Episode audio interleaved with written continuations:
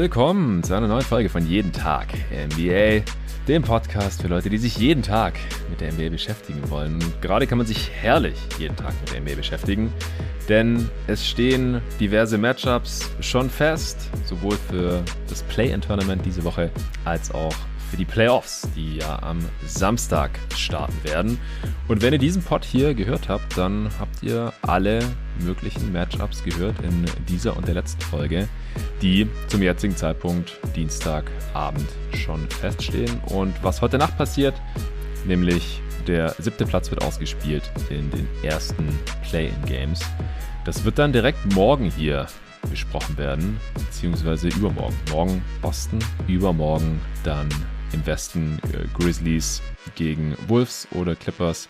Morgen Celtics gegen Nets oder Cavs. Heute wird hier erst noch jeweils das 9-10 äh, Play-in-Matchup besprochen. Pelicans gegen Spurs und Hawks gegen Hornets. Dann werden beide 3-6 Matchups besprochen werden. Warriors gegen Nuggets zusammen mit dem Kollegen Patrick Preis. Bucks gegen Bulls zusammen mit Jonathan Hammacher und Sixers Raptors zusammen mit Luca Cella.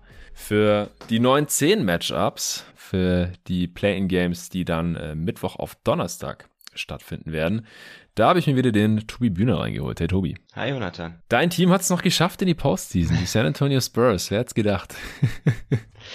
ich habe mal selber nicht mehr dran geglaubt, aber gut. ja, sind das schlechteste Team, also haben den schlechtesten Rekord mit einem positiven Netrating aller Zeiten, wenn ich das richtig mitbekommen ja. habe. Unfassbar. Ja, das was, so, sowas ähnliches habe ich die Tage auch gelesen. Ist sehr lustig. ja.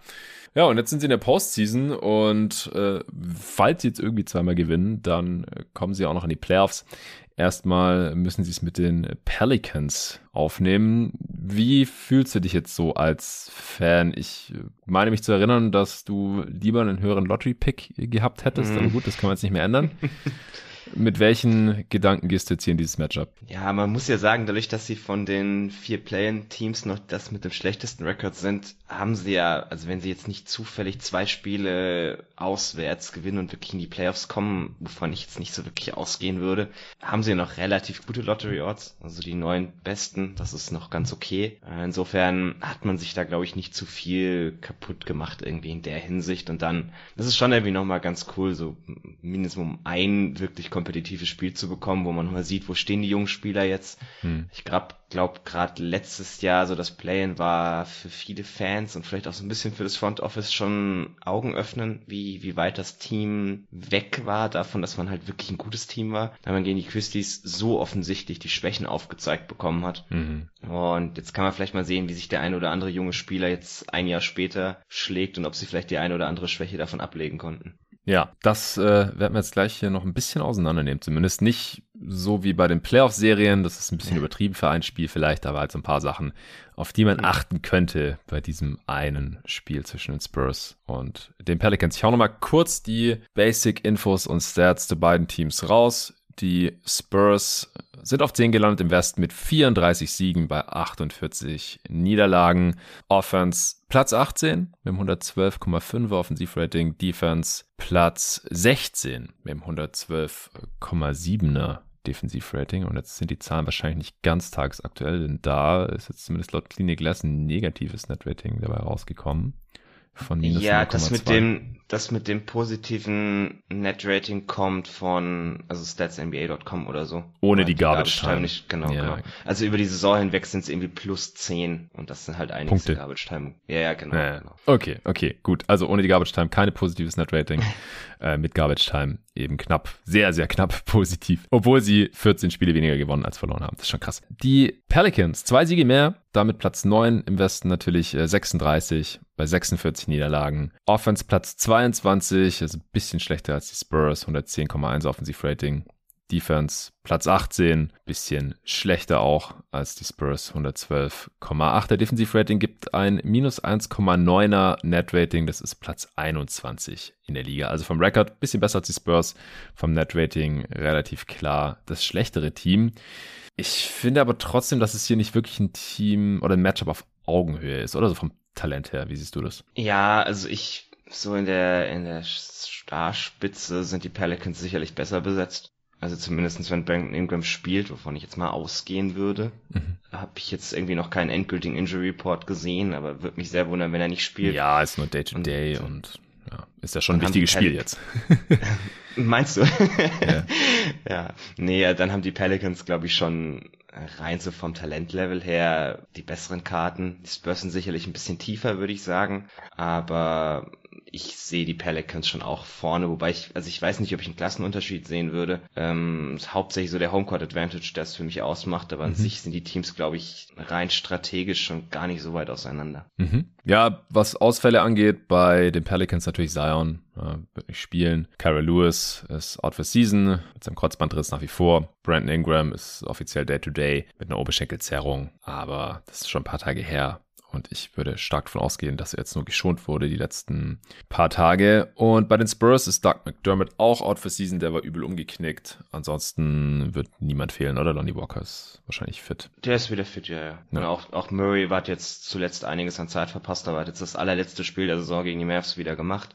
Also der, der sah soweit auch wieder ganz fit aus. Mhm. Ja, was sind vielleicht so ein, zwei, maximal drei Hauptfaktoren, die du hier ausgemacht hast für dieses äh, Spiel äh, morgen Nacht? Also ich glaube, der absolute Hauptfaktor wird sein, inwiefern die Spurs irgendwie die Pelicans verteidigen können. Also vor allem so das Pick-and-Roll-Game von McCallum und Valanciunas, weil ich halt nicht glaube, dass sie das Two und Two verteidigen können. Dafür ist McCallum als, als Scorer und vor allem als Pull-Up-Schütze einfach zu gut. Und Valanciunas als Rollman zu gut. Sie können nicht einfach switchen, weil dafür sind die Guards dann halt gegen Valanciunas doch ein bisschen zu schmächtig. Äh, ich, da werden sie halt, glaube ich, immer irgendwie einen dritten Mann ins Spiel bringen müssen. Und dasselbe gilt so ein bisschen für Brandon Ingram ISOs. Ich glaube auch nicht, dass sie den einfach One-on-One -on -one verteidigen verteidigen können. Ähm, ist einfach mhm. zu lang, weil die ganzen Flügelverteidiger, wenn man sich so anguckt, wer bei den Spurs spielt, wahrscheinlich wird es irgendwie Calvin Johnson sein müssen, der ihn verteidigt. Und der ist halt schon deutlich kürzer. Gerade so wie Brandon Ingram halt spielt, wird er einfach über ihn drüber werfen. Mhm. Ich würde halt dann immer versuchen, irgendwie da entweder einen zweiten oder dritten Mann in die Action zu bringen, die beiden dazu zu bringen, dass sie passen müssen, weil sie sind beide nicht die besten Playmaker für andere, auch wenn Ingram da dieses Jahr wirklich einen guten Schritt nach vorne gemacht hat. Mhm. Und dann ist halt, also klar, die, die Pelicans haben Spieler, von denen du weghelfen kannst. Also ich glaube, im letzten Decker Season Spiel hatte Herb Jones irgendwie sieben Dreier gegen die Spurs. Das kam schon nicht von irgendwoher, äh, weil sie ihn getroffen einfach in der Ecke oder so genommen? Nein, nein, nein, genommen, genommen. Ein, einen, einen, einen getroffen. Ein das war das Problem. Ja. Äh, ja, genau. Also sie haben ihn einfach so unfassbar offen stehen lassen, dass es ihnen völlig egal war. Hm. Und genauso werden sie das halt, glaube ich, dieses Mal wieder machen. Und dann ist halt so ein bisschen die Frage, du musst dann halt viel hinter dem Ball rotieren, du darfst nicht zu wild rotieren weil ansonsten sind am Ende doch irgendwie Shooter offen und das ist halt etwas, das dieses Spurs-Team dieses Jahr nicht gut gemacht hat, wo du merkst, sie sind jung, wo du merkst, die Kommunikation stimmt nicht. Äh, ich bin mir halt jetzt unsicher, ob sie das jetzt für dieses eine Spiel gefixt bekommen und, und wenn nicht, ob sie da dann am Ende mehr offene Würfe abgeben, als, als irgendwie sein müsste, weil, wenn wir ehrlich sind, das sind beides keine guten Shooting-Teams, die sich da gegenüberstehen. Also wir haben hier zwei Teams, die, die eher vornehmlich so in die Zone kommen wollen, die, die viele kurze Midranger nehmen, die wenig Spacing haben. Da ist halt dann so ein bisschen die Frage, wer, wer kann das besser bestrafen bei dem jeweils anderen. Weil wenn sich die Spurs einfach auf so einen, ich sag mal, Austausch auf Augenhöhe auslassen, glaube ich halt schon, dass die Pelicans einfach das bessere Star-Talent haben und die am Ende gewinnen. Ja, das ist auch das, worauf ich vorhin so ein bisschen hinaus wollte, dass die Pelicans seit dem CJ McCollum-Trade zumindest trotz der Zion-Verletzung einfach an der Spitze ein bisschen talentierter sind. Mhm. Und da würde ich halt auch bei einer One-Game-Sample-Size tendenziell mitgehen. Also zusätzlich natürlich noch zum Homecourt Advantage. Und seit dem McCallum Trade sind die Pelicans ja auch ein anderes Team, ein besseres Team. Sie haben die zwölf beste mhm. Offense. Auch die Defense ist ein bisschen besser auf Platz 18 im Liga-Vergleich. Und es sind auch schon 27 Spieler, also keine Mini-Sample mehr. 14 gewonnen, 13 verloren, also ungefähr ein 500-Team. Net-Rating von plus 2,2 ungefähr. Und das ist einfach ein bisschen über dem Niveau der Spurs. Also klar, in einem Spiel kann alles passieren. Die Spurs sind da echt nicht chancenlos. Aber du hast ja gerade auch schon einige Punkte angesprochen, die ich eigentlich genauso sehen würde.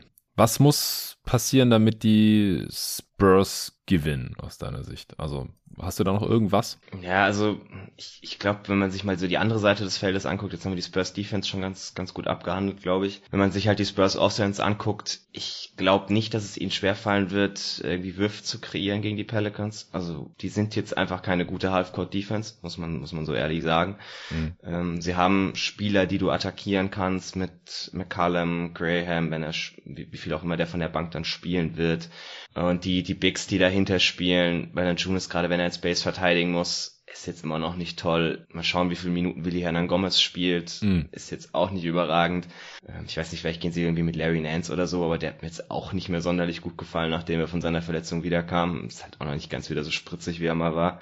Ähm, und also ich glaube schon, dass sie da genug Drives irgendwie bekommen werden, genug Pick-and-Roll-Possessions bekommen werden. Die Frage ist halt, wie viel, wie viel sie sich wirklich einfach gute Würfe am Ring erarbeiten können und wie viel sie zu irgendwelchen Midrangern am Ende tendieren, äh, die halt dann doch nicht so effizient sind, weil es halt schon, die Offense bricht ganz gerne dafür zusammen, dass sie dann am Ende halt doch irgendwie nur so die Shanty Midranger bekommen. gerade in der, gerade in der Crunch-Time, wenn sie dann nichts, wenn sie dann keine Offense mehr laufen. Oder wenn der Gegner ihnen halt so die ersten zwei, drei Optionen von, von dieser Motion Offense wegnimmt, dann, dann geht's halt ganz schnell dahin, dass sie wenig Auswahlmöglichkeiten irgendwie haben, weil sie halt nicht diesen einen absolut effizienten Superstar haben, der, der Würfe für sich selbst kreieren kann aus dem Dribbling. Dejante hat Fortschritte Fortschritte gemacht, was das betrifft, aber ist halt immer noch eher so Richtung, geht Richtung Midrange. Ist dann eher ein ineffizienter Spieler, der das alles machen muss. Also ich ich bin glaube, dass sie halt in der Offense genug Würfe kreieren werden. Die, die Frage ist, ob sie irgendwas defensiv verteidigen können. Und da bin ich mir bei dem Team manchmal nicht so ganz sicher. Manchmal haben sie gute Tage irgendwie gefühlt und manchmal ist es ganz grottig. ja, was ich mich noch frage, ist, was passiert dieses Mal, wenn es in einem entscheidenden Spiel in der Postseason am Ende knapp ist? Das war ja, war doch letztes Jahr im Play-In ist doch auch irgendwas komisches gewesen am Ende. Also vor zwei Jahren in, in den Playoffs, da wurde er dann einfach irgendwie nicht mehr gefoult. Ja, das, das, war, das, das war gegen die Nuggets, oh Gott.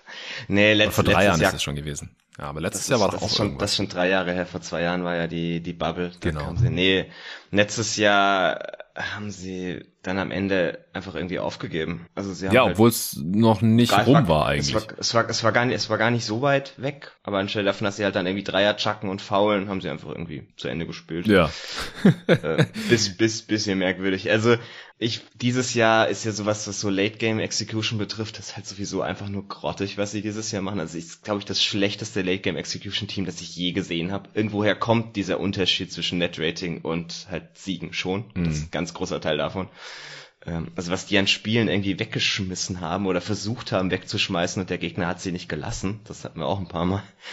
Also meinst du, das war aktives Tanking oder ist das irgendwie weirdes Coaching von Pop nee, oder nee, dass man keinen Closer, Closer hat? Also, also in, in, zu einem großen Teil ist das, dass sie die letzten fünf Minuten einfach keine Offense mehr laufen, sondern das ist dann irgendwie so, also gerade wenn sie, wenn sie knapp vorne sind, gehen sie ganz viel so in diese Prevent Offense, also wir spielen die Zeit runter, dann Dejante trippelt halt, bis es irgendwie noch so zwölf Sekunden sind, dann geht er ein Pick and Roll und nimmt dann daraus irgendwie den Midranger und wenn der contested ist, ist er halt contested. Und das ist halt, also das ist eine Offense, die du, die du vielleicht irgendwie spielen kannst, wenn das Chris Paul ist, aber die du halt nicht spielen kannst, wenn das DeJounte Murray ist, meiner Meinung nach. Und schon gar nicht, wenn dein Team halt so, ansonsten so limitiert ist, weil du halt von dieser, also die leben halt schon viel von diesem Ball-Movement, von diesen vielen Assists, die sie haben, dass halt immer noch mal ein Pass gespielt wird und dadurch dass die, die Spieler halt auf die Art und Weise Vorteile generieren, die sie one-on-one -on -one nicht könnten. Mhm. Und darauf haben sie halt ganz, ganz oft am Ende der, der Shotclock, äh, am Ende der Game Clock einfach verzichtet. Und dann bricht halt die Offense komplett zusammen. Und wenn die Offense zusammenbricht, dann, dann kommen sie nicht rechtzeitig in Transition, haben da ganz, ganz viel abgegeben. Also ich glaube, das ist nicht wenig. Also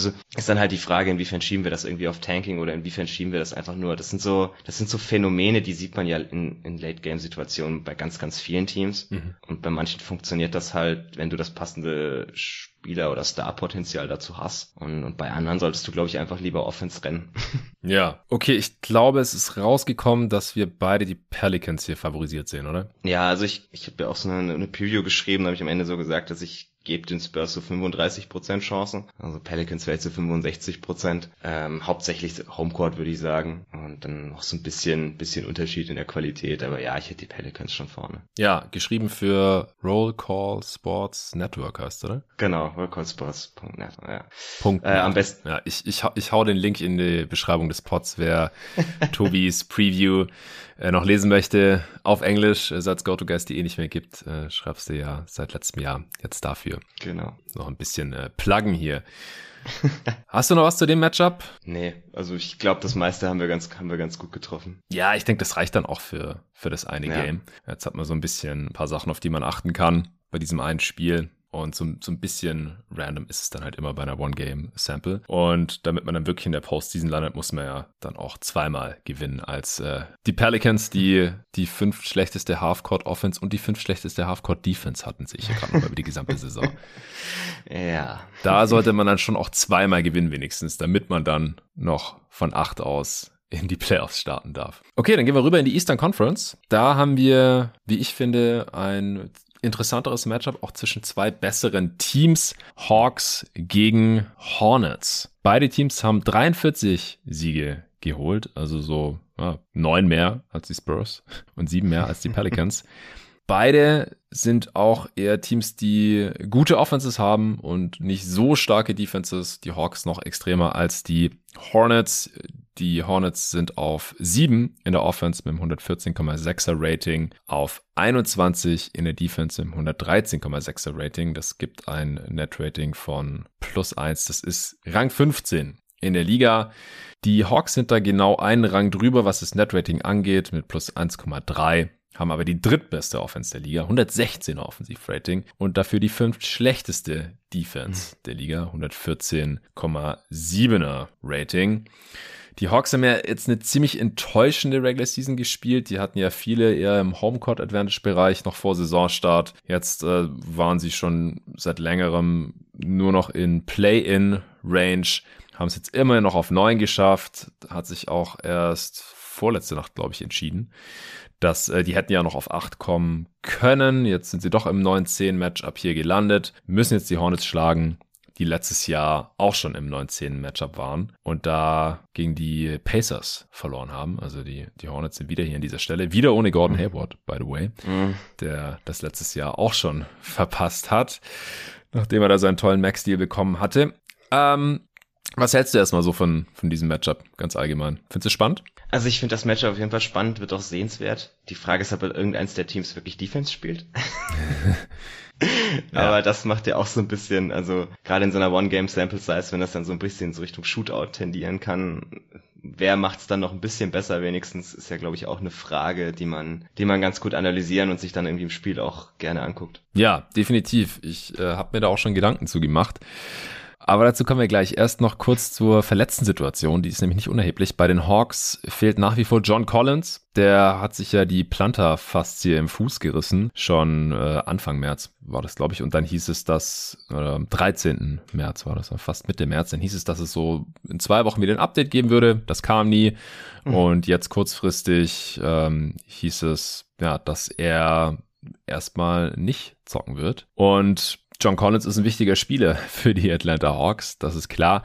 Bei den Hornets, wie gerade schon erwähnt, Gordon Hayward fällt leider auch noch weiterhin aus, äh, wohl erstmal noch für so zwei Wochen oder so, wird wohl am 24. April reevaluiert. Und das heißt, selbst wenn die Hornets jetzt noch irgendwie in die Playoffs kommen, sollten, wird er in der ersten Runde höchstwahrscheinlich nicht wirklich eingreifen können. Das ist natürlich auch enttäuschend. Lou Williams war noch Day-to-Day, -Day, spielt jetzt keine so große Rolle mehr, ob der hier mitspielt. Shawnee Brown bei den Hawks, Nick Richards bei den Hornets auch noch Day-to-Day -Day gewesen. Aber wie gesagt, relevant sind die beiden Starter, John Collins für die Hawks und Gordon Hayward für die Hornets, werden hier ausfallen. Was äh, würdest du sonst von diesem Spiel erwarten?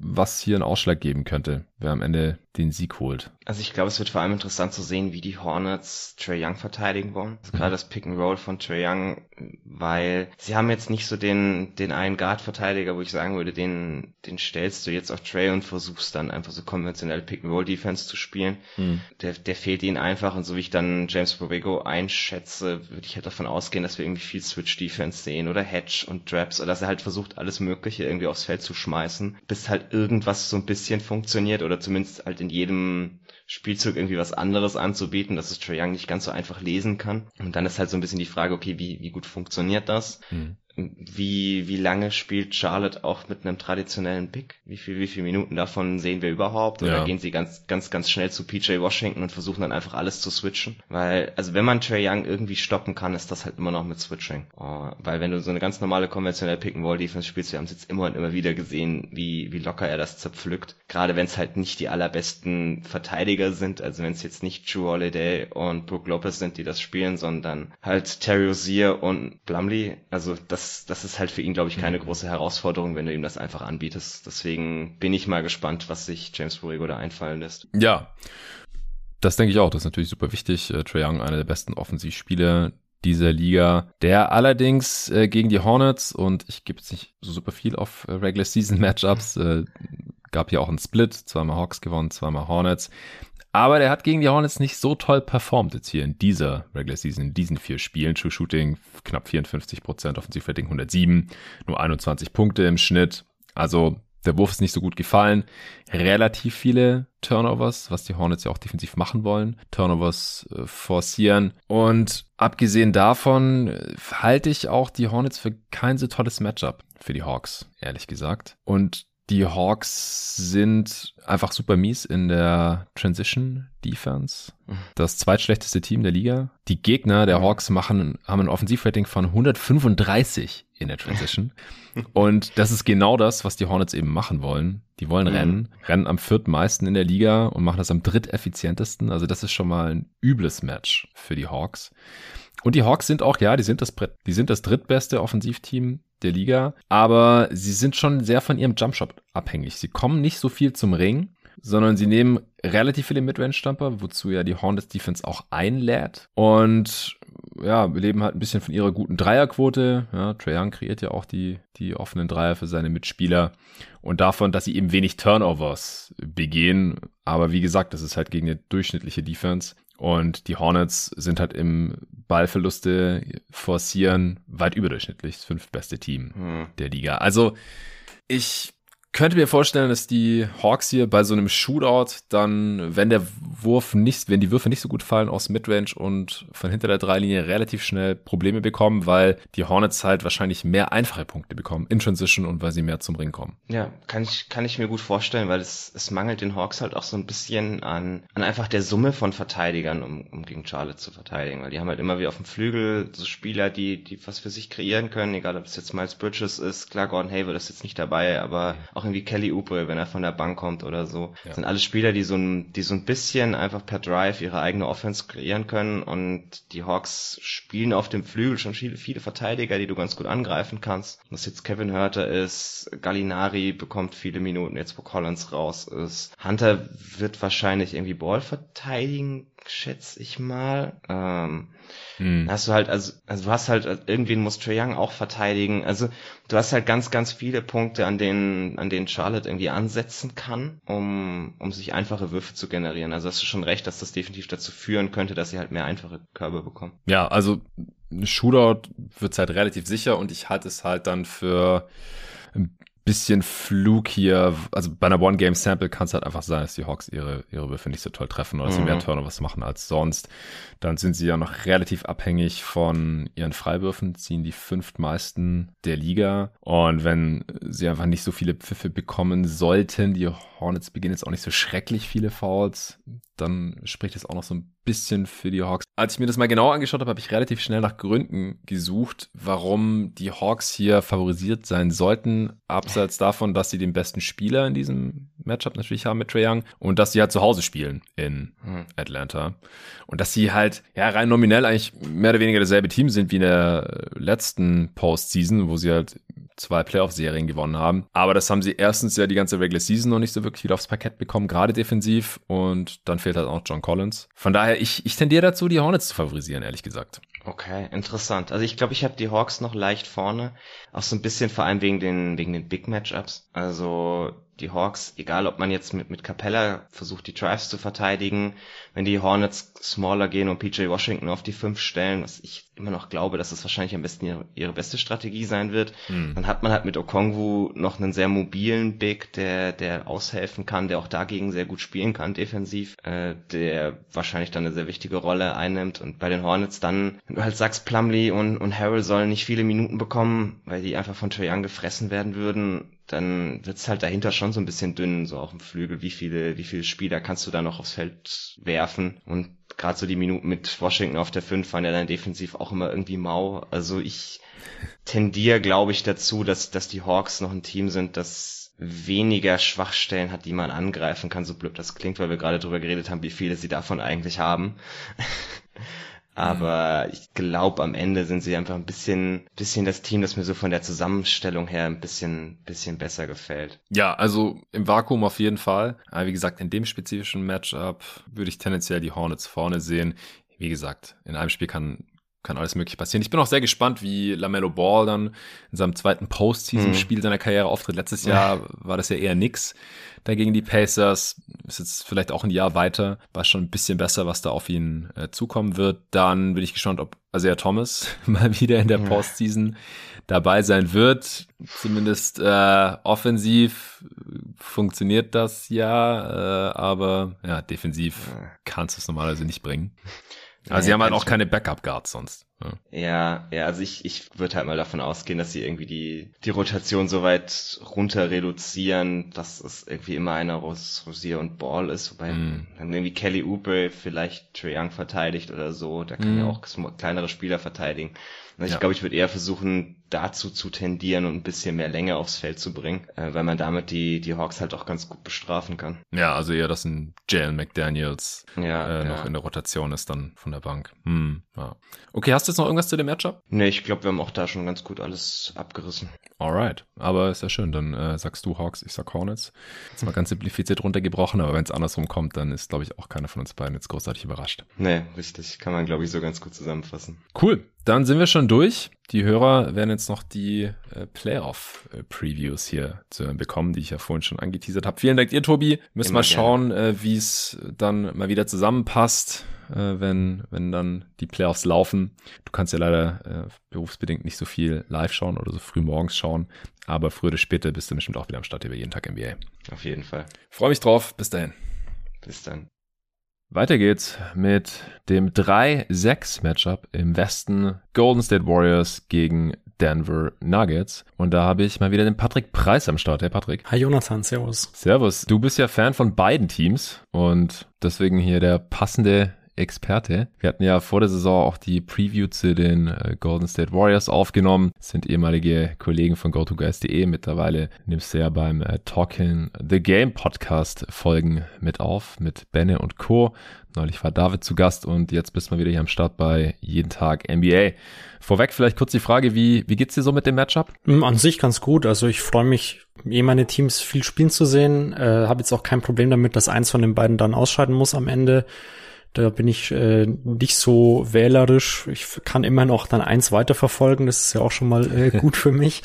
Und ja, ich sehe sowieso so gut wie jedes Playoffs-Spiel, von dem her ist es da dann auch relativ, also am Ende unerheblich, welches Team spielt, ehrlich gesagt. Mhm. Ja, ich hau mal kurz nochmal die Basics raus, damit wir hier alle auf dem gleichen Stand sind. Die Warriors sind auf Platz 3 im Westen gelandet mit 53 Siegen bei 29 Niederlagen. Das sind fünf mehr als die Nuggets, die 48 Siege geholt haben. Die Warriors sind eher ein defensiv orientiertes Team. Platz 17 in der Offense mit einem 112,8er Rating. Platz 2 in der Defense mit einem 107,6er Rating. Das gibt ein Net-Rating von plus 5,2. Das ist immer noch das fünftbeste der gesamten Liga. Die Nuggets sind offensiv besser. Top 10 Team, Platz 9 mit einem 114,6er Rating. Defense äh, ziemlich genau durchschnittlich. Platz 15 mit einem 112,4er Rating. Das gibt nur ein Net-Rating von plus 2,1. Das ist immer noch das zwölftbeste der Liga. Also die Platzierung hier im Westen, die spiegelt schon auch so ein bisschen das Kräfteverhältnis dieser beiden Teams wider. Wenn beide fit sind, beziehungsweise eben so fit waren, wie sie es im Normalfall in dieser Saison waren. Und das ist eben bei den Warriors noch nicht sicher gegeben, denn Steph hatte sich ja im März schon gegen die Boston Celtics verletzt, Fußverletzung. Damals hieß es, er kann vielleicht noch rechtzeitig vor den Playoffs wieder zurückkehren, damit er ein paar Spiele sich wieder einzocken kann. Das ist nicht passiert. Und die Warriors geben ja auch traditionell relativ wenig Infos raus, äh, was den verletzten Status ihrer Spieler angeht. Äh, ja, siehe James Wiseman zum Beispiel, wo die zweite OP erstmal verschwiegen wurde. Siehe Clay Thompson, dessen Rückkehr immer weiter nach hinten verschoben wurde und auch früher schon mit KD und Andre Iguodala, auch als der verletzt war und so weiter und so fort. Draymond Green hat letztendlich auch ewig gefehlt. Also wir wissen es einfach nicht so genau. Sehr ähnlich wie gestern schon bei der Mavs Jazz Preview mit Luka Doncic, nur dass es mit Steph jetzt zum Glück keine neue Verletzung ist, sondern die ist schon im Monat her und es ist schon realistisch denkbar, dass er bei 100% sein könnte, wenn es losgeht in der Nacht von Samstag auf Sonntag um 2.30 Uhr deutscher Zeit. Hast du jetzt noch mal irgendwas gehört zu Stephs Gesundheitszustand? Ich habe jetzt auch äh, öfters mal nachgeschaut, ob noch irgendwo mal was droppt irgendwo, aber ich habe leider auch nichts dazu gefunden. Es wird immer noch davon ausgegangen, dass es scheinbar knapp sein könnte mit dem ersten Spiel. Aber ich schätze zumindest, dass bei ihm die Chance realistischer ist als bei Luka Doncic, dass er überhaupt in die Serie eingreifen wird. Es wäre jetzt schon ein Wunder, wenn er nicht zu Spiel zwei, drei oder vier spätestens dann fit wäre. Bei Doncic ist ja da die Wahrscheinlichkeit doch äh, höher, dass er gar nicht eingreifen kann. Ja, genau. Seit der Aufnahme mit Hans gestern habe ich auf Twitter noch gesehen, hat irgendein Mavs-Fan zufällig gesehen, wie Doncic da ins Krankenhaus gegangen ist. Also eher gehumpelt ist mit einem Walking Boot und so. Das äh, sah wohl nicht so vielversprechend aus. Es gibt natürlich noch kein neues Update, was offiziell ist oder was irgendwie belastbar ist, denn das gilt natürlich auch für die Warriors, genauso wie für die Mavs. Sie haben ja nichts davon, wenn sie jetzt hier ihrem Gegner schon im Voraus verraten, inwiefern der Spieler am Start sein wird, weil dann können die auch entsprechend Game planen. Aber Curry können wir da wenigstens noch Hoffnung haben Deswegen ist natürlich auch hier gerade schwierig, das irgendwie exakt zu prognostizieren, wie gut die Warriors sein werden, denn vor allem die Offense, die steht und fällt ja mit Steph.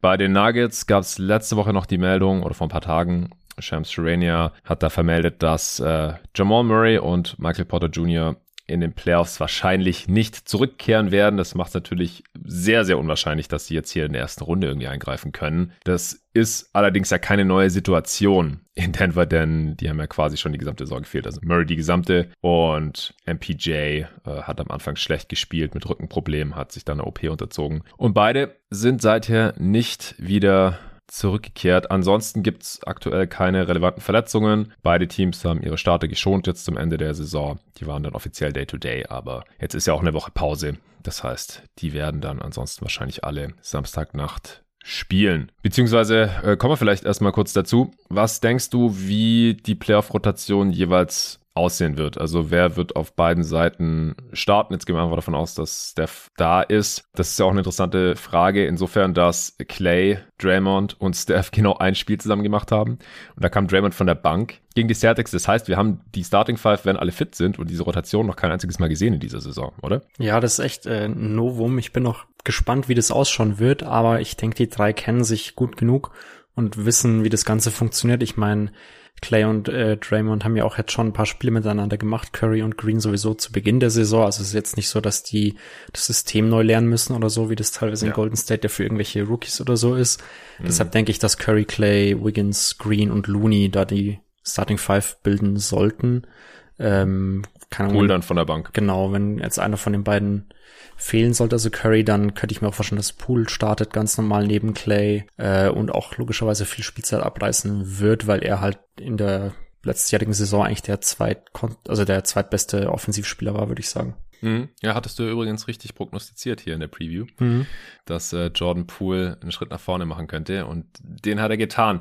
Allerdings haben wir den noch nie in den Playoffs gesehen. Ja, also neben den ganzen Wets bei den Warriors, die natürlich schon Championships geholt haben, tiefe Playoff-Runs gemacht haben, das ist alles schon mindestens drei Jahre her. Damals die ersten äh, Playoffs mit jeden Tag NBA, auch 2019 noch in die Finals gekommen gegen die Raptors. Und äh, seither hat es ja nicht mehr gereicht. Letztes Jahr dann im Play-In gegen die Lakers gescheitert. Natürlich noch ohne Clay. Also das äh, müssen wir halt mal sehen, wie dann die Alten, in welcher Form die dann in die Playoffs gehen. Draymond Green sah jetzt wieder fit aus. Claire Thompson ja, ist noch nicht wieder auf dem Niveau wie wir es vor seiner Verletzung vor drei Jahren und länger gekannt hatten. Da wird jetzt wahrscheinlich kurzfristig auch nicht mehr hinkommen. Wir wissen auch nicht, ob er da überhaupt nochmal hinkommt. Und bei Steph ist es halt, wie gesagt, gerade ein riesiges Fragezeichen. Und bei Jordan Poole, Andrew Wiggins auch, äh, sah jetzt ja im Play nicht so gut aus. Äh, wer, was denkst du, wer noch von der Bank Minuten bekommen wird? Ja, ich finde es bei den Warriors gar nicht so leicht zu prognostizieren, wer der Minuten sehen wird. Also ich denke, Otto Porter Jr. sollte gesetzt sein. Ähm, mm. Kerr hat auch darauf hingewiesen, dass er seinen Wets vertrauen wird ähm, in den Playoffs. Also Iguodala, Peyton sieht er auch noch aus Wett und äh, Bielica eben. Die sollen so quasi dieses, die zweite Fünf äh, bilden. Da bin ich mal gespannt, ob Bielica sich da äh, halten wird. Ansonsten hätte man halt zum Beispiel noch Kuminga, der jetzt teilweise echt richtig gute Spiele hatte. Als Rookie natürlich auch noch ein paar äh, Lücken hat und in den Playoffs mhm. vermutlich jetzt nicht allzu viele Minuten sehen wird, zumindest nicht äh, in der in der Standardrotation von Kerr, würde ich jetzt mal schätzen. Ja, äh, Bialica finde ich gar nicht so verwunderlich, weil die Nuggets ja auch nicht besonders groß sind. Also Backup Bigs in Anführungsstrichen, die Greens, Jermichael Green, Jeff Green oder halt DeMarcus Cousins. Aber ich weiß nicht, ob das so schlimm ist für die Warriors, wenn der eine hohe Usage hat, ehrlich gesagt. Also ich glaube auch nicht, dass es ein Problem werden wird. Also ja. wenn man ihn defensiv halt schon ziemlich exposen kann. Genau, also Cousins in den Playoffs haben wir letztes Jahr gesehen. Das war nicht wirklich spielbar und es wäre halt jetzt irgendwie seltsam, wenn er hier, hier, Revenge-Serie, ja, gegen die Warriors, Stimmt, wenn er das ja. hätte. Deswegen kann ich mir schon vorstellen. Und auf der anderen Seite, Jonathan Kuminga gegen Cousins funktioniert ja wahrscheinlich auch nicht besser. Oder JTA oder so. Also wenn man dann da eher Small spielt, einen 19-jährigen Rookie, würde ich grundsätzlich keine wichtigen Minuten geben in den Playoffs. Also Kuminga auch äh, Moses Moody sollte da keine Minuten sehen. Ja, deswegen denke ich auch, dass es wahrscheinlich auf die von dir bereits äh, genannten oder von Curl selbst genannten hinauslaufen sollte. Wie sieht's bei den Nuggets aus? Wer startet überhaupt? Denkst du, dass sie weiterhin mit Jeff Green starten werden? Äh, neben Jokic, Gordon, Morris und Will Barton? Äh, ich denke, dass es darauf hinausläuft. Ich wüsste jetzt nicht, wen man da sonst noch groß hätte. Vielleicht Austin Rivers. Bones Highland wird man nicht direkt äh, spielen lassen wollen. Als Rookie natürlich auch gefährlich. Und ansonsten finde ich, ist die Nuggets-Rotation halt schon, schon sehr dünn. Also da hat man halt echt wenig äh, Möglichkeiten. So, also von der Bank dann noch John Michael Green oder so, aber der wird auch sicher nicht starten. Da ist Jeff Green schon noch mal ein bisschen flexibler. Und mit, ja, Gordon, Barton, Morris hat man da ja auch so die Starter, die das gesamte Jahr neben Jokic äh, sich bewiesen haben und eigentlich gezeigt haben, dass sie zumindest äh, brauchbar funktionieren können. Was denkst du, jetzt wo wir uns darauf geeinigt haben, wer spielen wird in dieser Serie, was wird einer der Hauptfaktoren sein, der diese Serie entscheiden könnte? Ja, ich bin gespannt, wie Jokic die Warriors abusen können wird. Also, weil man hat jetzt ja nicht so diesen einen Defender gegen Jokic, wobei man sagen muss, dass sich Jokic über seine Karriere gegen die Warriors mit am schwersten tut, was so sein True mhm. Shooting mhm. angeht. Also ich glaube, das zweitschlechteste in der gesamten NBA. 55,7 immer noch ein gutes True Shooting über die Karriere gegen die, gegen Warriors. die Warriors. Genau. Mhm. Nur besser sind quasi nur die Hawks. Da bin ich mir halt nicht äh, ganz sicher, wie viel man daraus ziehen kann aus der einzelnen Statistik, ja. aber gut. Was mir vorhin aufgefallen ist, kurz dazu, ist, dass Jokic gegen kein anderes Team in der Regular Season so viele Turnovers hatte oder mehr Turnovers hatte als gegen die Warriors. Äh, 21 in vier Spielen. Also die Warriors machen da Jokic schon Probleme. Also mehr als die meisten anderen Teams. Ja, witzigerweise sogar alle Spiele ohne Draymond Green. Das ist ja eigentlich der mhm. De facto beste Verteidiger vermutlich gegen ihn. Ich finde, Kevin Looney macht auch einen echt guten Job immer gegen Jokic. Von dem her denke ich, dass, also ich bin gespannt, was er machen können wird, ob man ihn zum Selbstscoren bringen wird, ob er mehr seine Teammates einsetzen will und ob man die dann eben offen stehen lässt oder so. Ich meine, doppeln wird man ihn jetzt nicht wirklich können, da ist er einfach viel zu gut dafür, da er die Double Teams super früh sieht und dann immer den freien Mann anspielt. Mhm. Ich glaube, das wäre fast ein Fehler, wenn man das dauernd machen würde. Vielleicht kann man das vereinzelt mal bringen.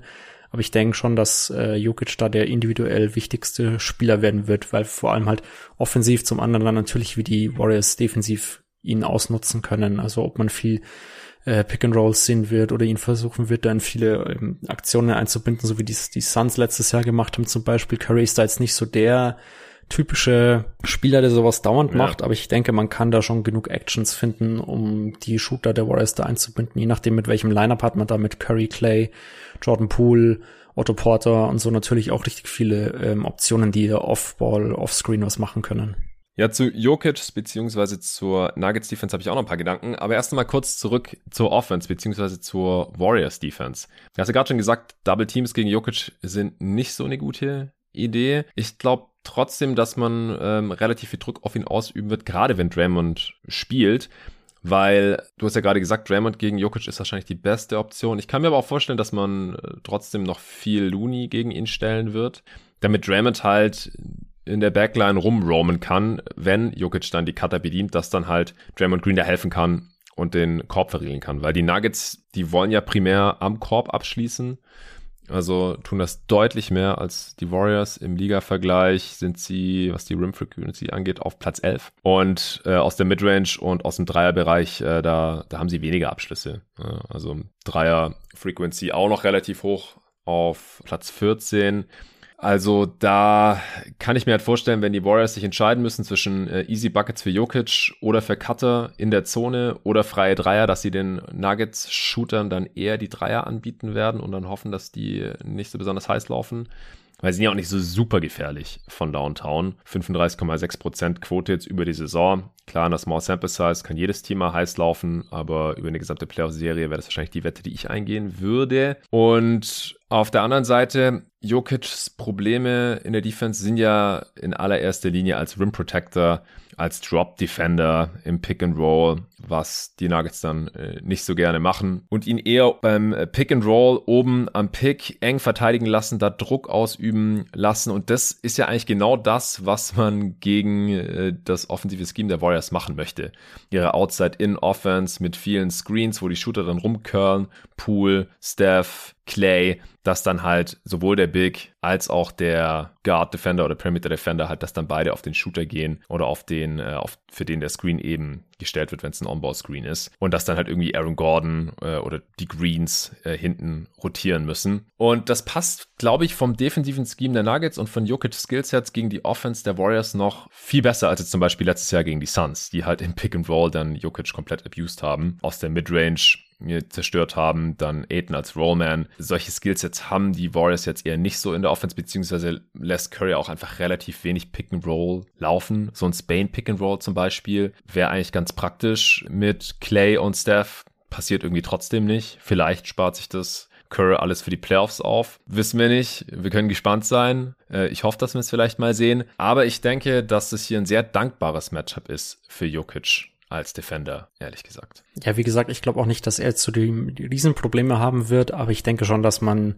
wenn es hart auf hart kommt, ihn auch als Schwachstelle ausnutzen könnte. Ich weiß nicht, wie wie gerne äh, Curtis macht. Da ist er eigentlich nicht so der Fan von, aber ich kann es mir ja. schon vorstellen, dass man es ab und an sehen wird. Aber du hast schon recht, also ich glaube, die Warriors laufen die zweitwenigsten Pick and Rolls der Liga. Von dem her, dass obwohl man Steph Curry hat, da muss man halt dann vielleicht äh, in den Playoffs doch mal drauf zurückgreifen. Also er hat sich an den Regular Seasons mit Kevin Durant das, das äh, Steph Durant Pick and Roll ja auch teilweise aufgehoben, dass man da ja. was machen kann. Also ich sehe das als Möglichkeit, aber ich glaube auch nicht, dass es das der Go-To-Move von den Warriors jetzt sein wird. Ja, früher auch schon. Also das auch das Steph Draymond Pick and Roll, wo dann Draymond aus dem Short Roll irgendwas kreieren kann, ähm, Kickouts auf, auf Clay zum Beispiel dann wieder spielen kann. Auch das haben wir früher in den Playoffs öfter dann gesehen, als in der Regular Season der Fall gewesen war. Aber wie gesagt, Jokic mit seinen Schwächen als Rim Protector in der Defense, wenn er gegen das Team ran muss, das die sechst wenigsten äh, Abschlüsse am Ring hat in der Liga, dann ist es für ihn natürlich viel besser als ein anderes Team, das äh, viel mehr aufs Pick and Roll zurückgreift in der Offense und äh, mehr aus dem Midrange und auch mehr am Ring abschließt. Aus dem Midrange haben die Warriors die siebtwenigsten Abschlüsse der Liga. Ja, hast du sonst noch irgendeinen Hauptfaktor, den wir jetzt noch nicht angesprochen haben? Ich glaube, einen größeren Hauptfaktor gibt es eigentlich gar nicht. Vielleicht könnte man noch Curry äh, anbringen, der ja auch schon ein paar unfitte Playoffs gespielt hat, wie der jetzt halt in diesen Playoffs ausschauen wird, glaube ich, könnte auch entscheiden sein, aber ich habe ehrlich gesagt auch die Vermutung, dass man selbst mit einem ja, 50, 60 Prozent fitten Curry schon Favorit sein sollte in der Serie. Einfach weil Jordan Poole mit seinem Skillset und dem, was er in den letzten Wochen gezeigt hat, das ja auch schon recht gut replizieren kann. Zwar nicht annähernd auf dem Niveau, was ein Curry hat, Offball, aber ich finde, äh, er macht sich da echt gut mittlerweile als ähm, Playmaker auch und eben Offball mit seinem Movement und seinem äh, Dreier-Shooting ist er da schon relativ äh, gefährlich für die für die Nuggets Defense, finde ich. Wer verteidigt einen Curry überhaupt? Bei den Warriors. Äh, bei den, bei den Nuggets. Bei den Nuggets gegen die Warriors, klar. Äh, ja, habe ich mir auch überlegt. Ich schätze fast, dass Will Barton machen muss, weil Aaron Gordon kann man zwar probieren, aber ich glaube, dass der sich Offball schon ziemlich schwer tun wird gegen ja. Curry. Also der hatte ja letztes auch als Help Defender eigentlich hinten drin. Ja, der hatte ja letztes Jahr das Matchup mit Damian Lillard. Das sah schon ganz gut aus, aber der ist halt viel gefährlicher On-Ball, als es ein Curry ist. Und Curry macht so viel Off-Ball, dass glaube ich, das wäre echt verschwendet für Gordon, wenn man ihn da hinhängt.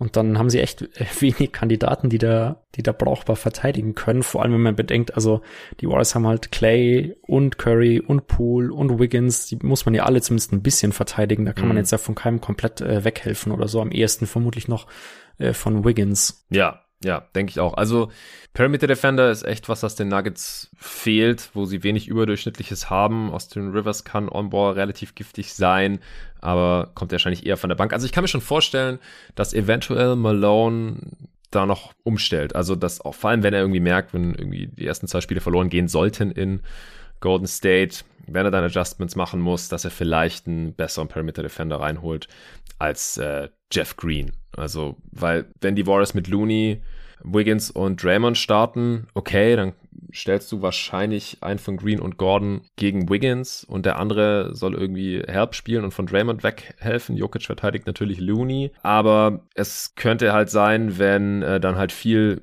Clay, Pool und Curry zusammen auf dem Feld stehen und die Warriors auch small gehen und so, dass das nicht mehr aufgeht und dass dann die Nuggets auch mehr äh, mit einem zusätzlichen Guard spielen müssen. Und da, da fehlt dann halt wirklich langsam echt ein bisschen die Tiefe. Was normalerweise in den Playoffs nicht so super schlimm ist, aber dadurch, dass ihnen halt schon zwei Starter fehlen. Und es ist halt nicht die Regular Season, wo halt die meisten Teams nichts gegen Jokic ausrichten können und dann da irgendwie unter die Räder kommen. Das sind halt die Playoffs und ich glaube immer noch, dass die Warriors eine richtig starke Playoff-Defense spielen können. Auch wenn wir das jetzt schon eine Weile nicht mehr gesehen haben. Ich äh, denke, dass sie da an an alte Tage anknüpfen können werden, denn sie haben das Personal. Offensiv sind sie schwächer als früher. Da bin ich echt gespannt, auf welchem Level jetzt Curry auch nochmal sein kann. Hat die schlechteste Dreierquote seiner Karriere jetzt gemacht in der Regular Season. Ja, 38 Prozent ist immer noch super stark, vor allem bei diesem abartigen Volumen. Äh, aber vor allem jetzt auch mit der Verletzung müssen wir noch mal sehen, auf welchem Niveau er da agieren kann. Und das haben wir ja vor der Saison gesagt, dass wir das echt gerne noch mal sehen würden. So ein Curry in absoluter Topform, wie er halt sein Team da von Runde zu Runde durch die Playoffs trägt. Und es ist halt leider ein bisschen unwahrscheinlicher geworden, nachdem wir gesehen haben, wie es in der Regular Season verlaufen ist, dass er da relativ unkonstant war nach einem heißen Start in die Saison, dass Clay noch nicht wieder auf dem äh, Niveau ist und äh, ja, Poole, Wiggins und Co. einfach relativ unbewiesen sind bisher in der Postseason.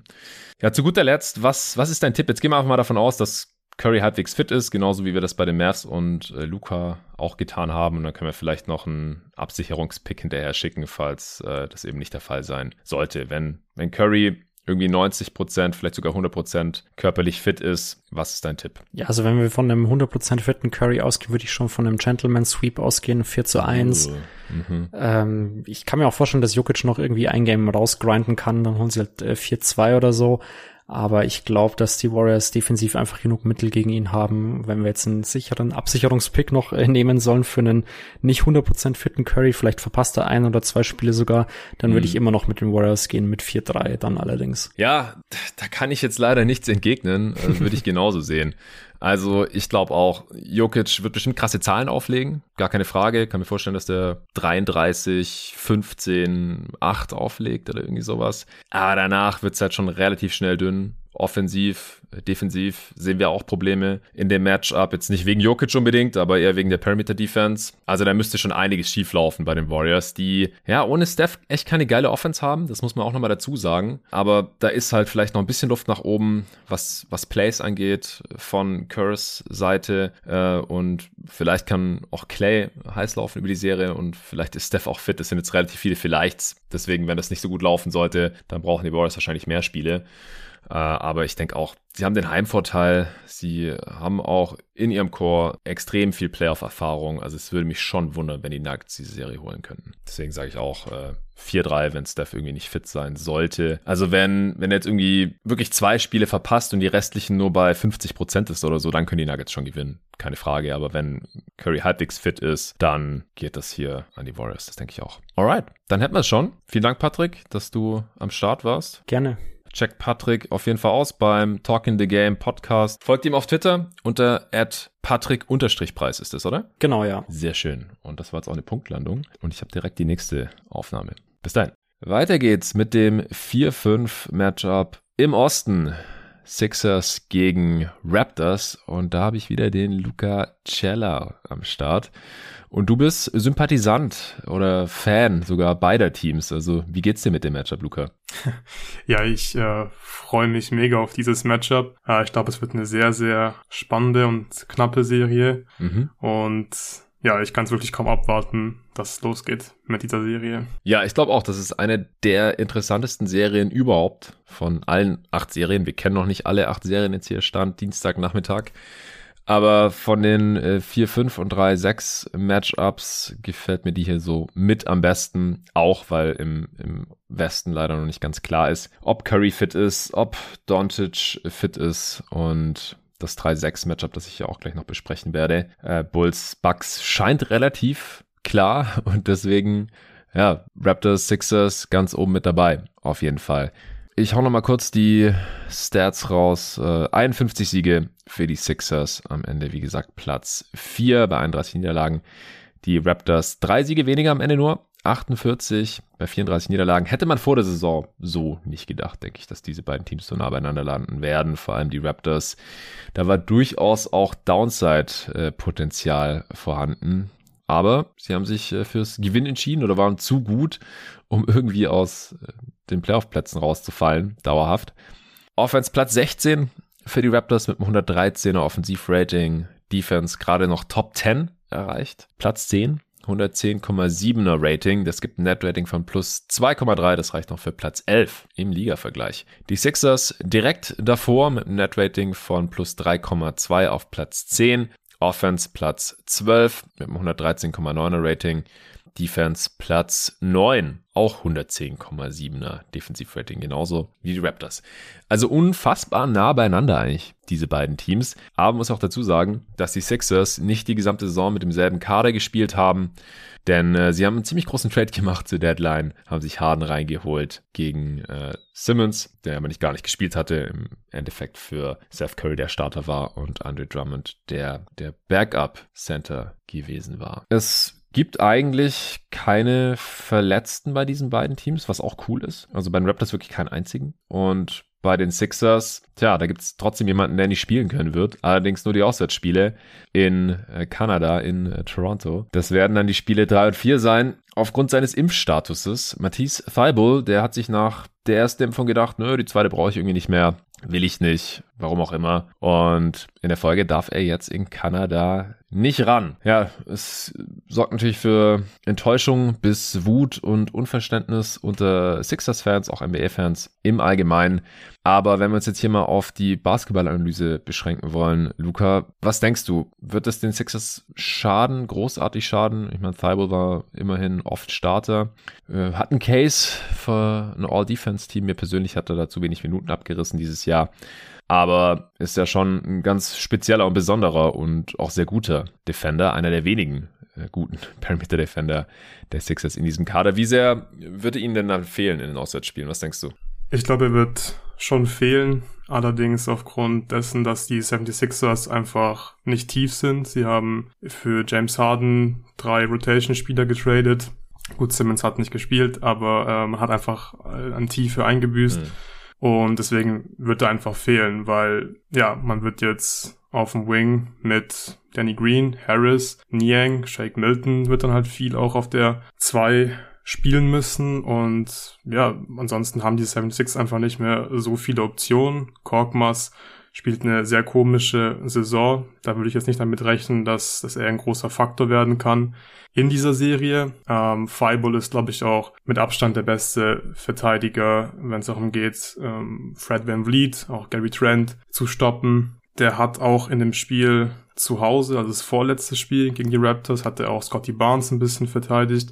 Hat mir da eigentlich auch ganz gut gefallen, weil er da halt relativ viel helfen konnte. Ähm, also der wird auf jeden Fall fehlen, dass er dann hier als defensiver Playmaker für ein bisschen Unruhe stiften kann. Allerdings muss man natürlich auch dazu sagen, dass ja einfach auch man sich fragen muss, wie viel hätte Fireball überhaupt spielen können in der mhm. Serie, mhm. beziehungsweise wie sehr schadet Fireball dem Team offensiv. Ähm, hat man auch schon in, den Regular Season Spielen gesehen. Nick Nurse ähm, hat Fireball einfach oft komplett frei stehen lassen ja. und ihn einfach die offenen Dreier nehmen lassen. Und ich glaube, dass das den 76ers wirklich sehr, sehr wehtun kann in den Heimspielen. Deswegen glaube ich, dass er an sich nicht so sehr fehlen wird. Ähm, dass klar sein Skillset in der Defensive ein bisschen vermisst, aber ich glaube, ähm, er schadet der Offensive mehr, als dass er jetzt in der Defense wirklich so einen Riesenunterschied machen kann im Großen und Ganzen. Aber wie gesagt, ähm, die Sixers sind einfach nicht tief genug und können sich es eigentlich nicht erlauben, äh, ja, einen Starter nicht zu haben für die Auswärtsspiele. Ja, ich habe mich halt auch gefragt, wie viel er überhaupt gespielt hätte. Jetzt in der Regular Season waren es gut 25 Minuten pro Spiel. In den äh, Playoffs der vergangenen beiden Jahre hat er nicht mal 20 Minuten pro Spiel gespielt. Und ich glaube auch gerade in diesem Matchup, wenn du halt gegen ein Team ran musst, dessen Coach es so rigoros ausnutzt, wenn ein Offensivspieler beim Gegner offensiv einfach keine Gefahr ausstrahlt und nicht besonders gut werfen kann, kaum Dreier nimmt und wenn die dann halt mit ungefähr 30 Prozent nur trifft. Ja, und die, die Raptors, die, ja, die können dann im Prinzip in der Defense immer 5 gegen, gegen 4 spielen. Habe ich mich halt auch schon gefragt, hätte überhaupt mehr als 15 Minuten pro Spiel gesehen oder vielleicht 20 und äh, die kann man dann halt, und es sind ja auch in Anführungsstrichen nur die Auswärtsspiele, in den Spielen halt vielleicht schon auf drei, vier andere Spieler verteilen. Muss halt jeder dann vier Minuten mehr spielen oder so im Schnitt.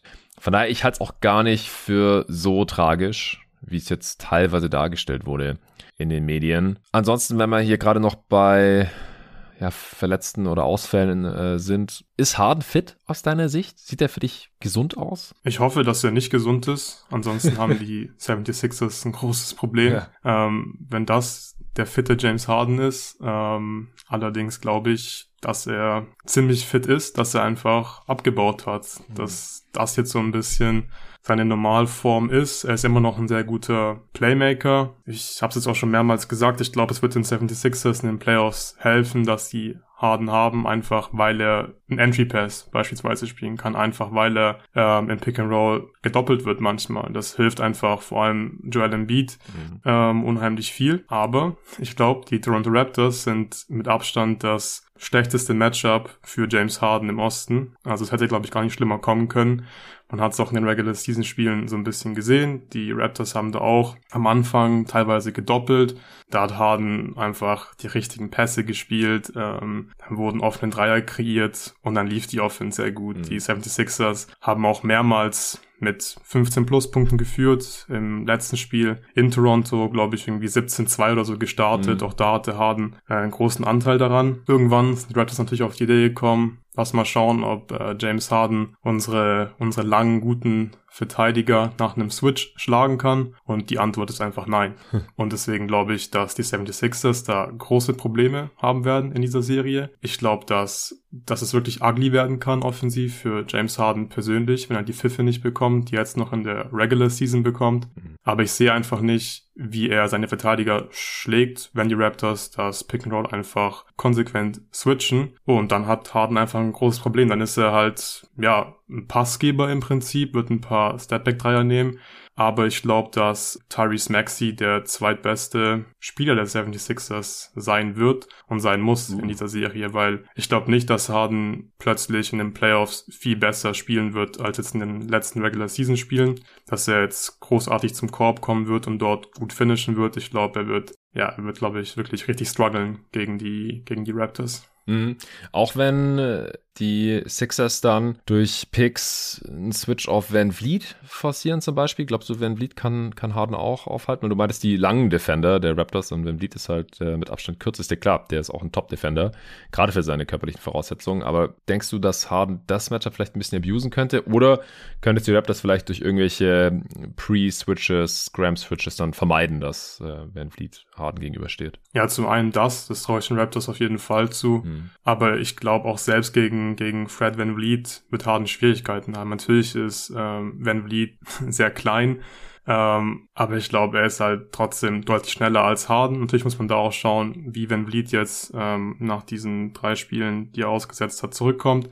Er war jetzt auch nach dieser Knieverletzung nicht mehr so spritzig unterwegs. Das ist, glaube ich, auch so ein X-Faktor in der Serie, mhm. wie gut und wie fit ist Van Vliet. Aber ich glaube nicht, dass die 76ers darauf zählen können, dass Harden 25 und 10 auflegen wird in dieser Serie. Also ich kann mir wirklich kaum vorstellen, dass er 20 plus im Schnitt auflegt, ehrlich gesagt. Es könnte halt sein, dass die 76ers nach Switches die Mismatches, die Embiid dann bekommt, abusen können. Ich glaube, das ist vielleicht so ein bisschen der Schlüssel zum Erfolg für die 76ers. Aber auch hier, finde ich, machen die Raptors einfach einen sehr, sehr guten Job in der Defense. Äh, sie doppeln unheimlich gut. Sie haben da ein gutes Timing, haben Embiid auch in den Regular Season Spielen verschiedene Looks in der Defensive gegeben. Mal haben sie beim ersten Dribbling gedoppelt, mal haben sie, sobald er den Ball gefangen hat, gedoppelt oder waren schon ähm, sehr, sehr früh in der Help. Und du wirst Embiid nicht stoppen können, aber ich glaube, die Raptors machen einen guten Job, indem sie ja einfach verhindern, dass Embiid jetzt diese ganz, ganz krassen Spiele hat. Also ich habe jetzt vorhin mal nachgeschaut, er hat gegen die Raptors 29 Punkte aufgelegt, 2,7 Assists, bei 2,7 Turnover. Ähm, das ist alles weniger als sein Schnitt in der regulären Saison. Ja, klingt crazy mit und, den 29 Punkten, aber er war jetzt halt auch Topscorer der Liga mit über 30 im Schnitt. Genau, also er hat 30 geaveraged. Also und ich glaube auch, dass Embiid ähm, wird keine großen Probleme in der Serie haben. Du wirst Embiid nicht stoppen. Embiid wird, glaube ich, so an die 30 Punkte im Schnitt auflegen. Glaube ich auch. Ich glaube auch, dass Embiid ähm, inzwischen mit diesen Double Teams gut zurechtkommt. Er wird die Shooter finden ähm, und dann wird es darauf ankommen, dass die 76ers diese offenen Dreier treffen. Aber wie gesagt, ich glaube nicht, dass das Embiid ja ähm, 40 Punkte hier mehrmals gegen die Raptors in der Serie machen wird. Dafür machen sie es, glaube ich, zu gut und ich glaube, die Raptors werden einfach ähm, versuchen, den Ball aus Embiids Händen zu bekommen. Also er wird trotzdem 30 Punkte machen, aber halt nicht viel mehr, glaube ich. Und dann wird man einfach äh, hoffen müssen, dass die Rollenspieler und die Shooter diese Würfe treffen. Man muss auch sagen, die 76ers ähm, sind ein sehr gutes Shooting-Team. Also gefällt mir jetzt auch nach dem Harden Trade ziemlich gut. Mhm. Ähm, ja, ich glaube, das Shooting wird einfach so ein bisschen der X-Faktor sein. Äh, die 76ers haben die sechsbeste Three-Point Percentage in der gesamten Liga gehabt, haben aber nicht so viele Dreier genommen. Sie haben die acht niedrigste Frequency mhm. gehabt, was die Dreier angeht. Nach dem Harden Trade haben sie mehr Dreier genommen. Da hatten sie dann die 14 ähm, höchste Frequency. Mhm. Ähm, und ich glaube, deswegen wird es einfach darauf ankommen, dass die Shooter, also Maxi, Niang, Harris, Harden nimmt halt leider nicht so viele Spot-Ups, der eher weniger, dass, dass, dass die Jungs einfach ihre Dreier hochprozentig treffen. Und ich glaube halt, Philly wird die Spiele gewinnen, wenn die Dreier gut treffen und wenn die Dreier nicht gut treffen, dann werden sie ähm, Probleme haben, die Spiele gegen die Raptors zu gewinnen. Ja, äh, darauf läuft es ja oft im Basketball heutzutage hinaus. Ich habe trotzdem noch ein paar andere Punkte. Äh, ich wollte erstmal noch abschließend kurz klären, wer jetzt überhaupt spielt bei den beiden Teams. Also bei den Raptors wir gehen davon aus, die starten weiterhin small, also mit Siakam als Center in Anführungsstrichen, mit Barnes, Ananobi, Gary Trent Jr. und Van Vliet, korrekt? Ja, sehe ich auch so. Was denkst du, wer dann da von der Bank noch Minuten bekommt? Die Raptors sind jetzt auch nicht so schrecklich tief. Ja, Thaddeus Young wird, mhm. denke ich, vom Anfang der Serie auf jeden Fall Minuten bekommen. Boucher wird spielen. Achua wird spielen und ja, wahrscheinlich wird es dann halt eine Achterrotation bei den Raptors, glaube ich. Nur Bigs von der Bank. nur Bigs von der Bank, ja. Also ja. kein Center oder keinen richtigen Center in der Starting Five und dann nur mhm. Bigs von der Bank. Also kann ich mir schon gut vorstellen. So haben sie es jetzt auch in den in dem letzten Regular Season Spiel gemacht. Da hat noch Malachi Flynn ein paar Minuten bekommen, aber ich glaube, den werden wir nicht so oft sehen in der Serie. Ja, was die Raptors halt nicht haben, weil sie in der Regular Season schon ihre Starter so viel spielen lassen haben. Van Fleet 38 Minuten pro Spiel, Siakam auch, eine Nobi 36, Barnes 35,5, Gary Trent Jr., der Starter mit den wenigsten Minuten pro Spiel mit 35 pro Spiel.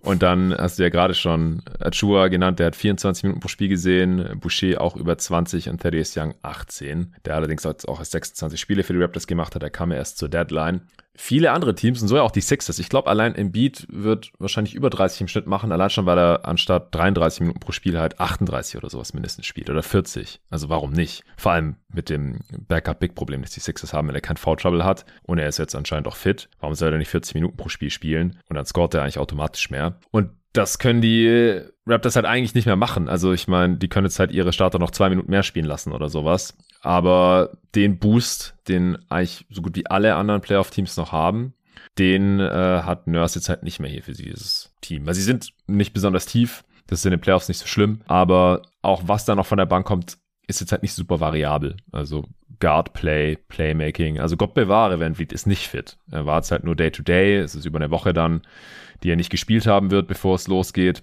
bei Sixers Raptors. Aber wenn der nicht spielt, dann haben sie halt echt ein relativ großes Problem oder wenn er irgendwie angeschlagen ist. Ja, ist ein sehr guter Punkt. Ich glaube, dass die Raptors aber trotzdem einen ähnlichen Boost bekommen, einfach weil ähm, Ananobi das letzte Spiel gegen die 76ers verpasst hat und Van Vliet, glaube ich, die letzten beiden gegen die Sixers mm. verpasst hat. Und die Raptors haben mir trotzdem sehr gut gefallen und ähm, ja, Ananobi und Van Vliet, die werden halt beide in den Playoffs auf jeden Fall 40 Minuten spielen. Ja. Also viel weniger geht ja nicht. Sie werden ja nicht weniger als in der Regular Season spielen.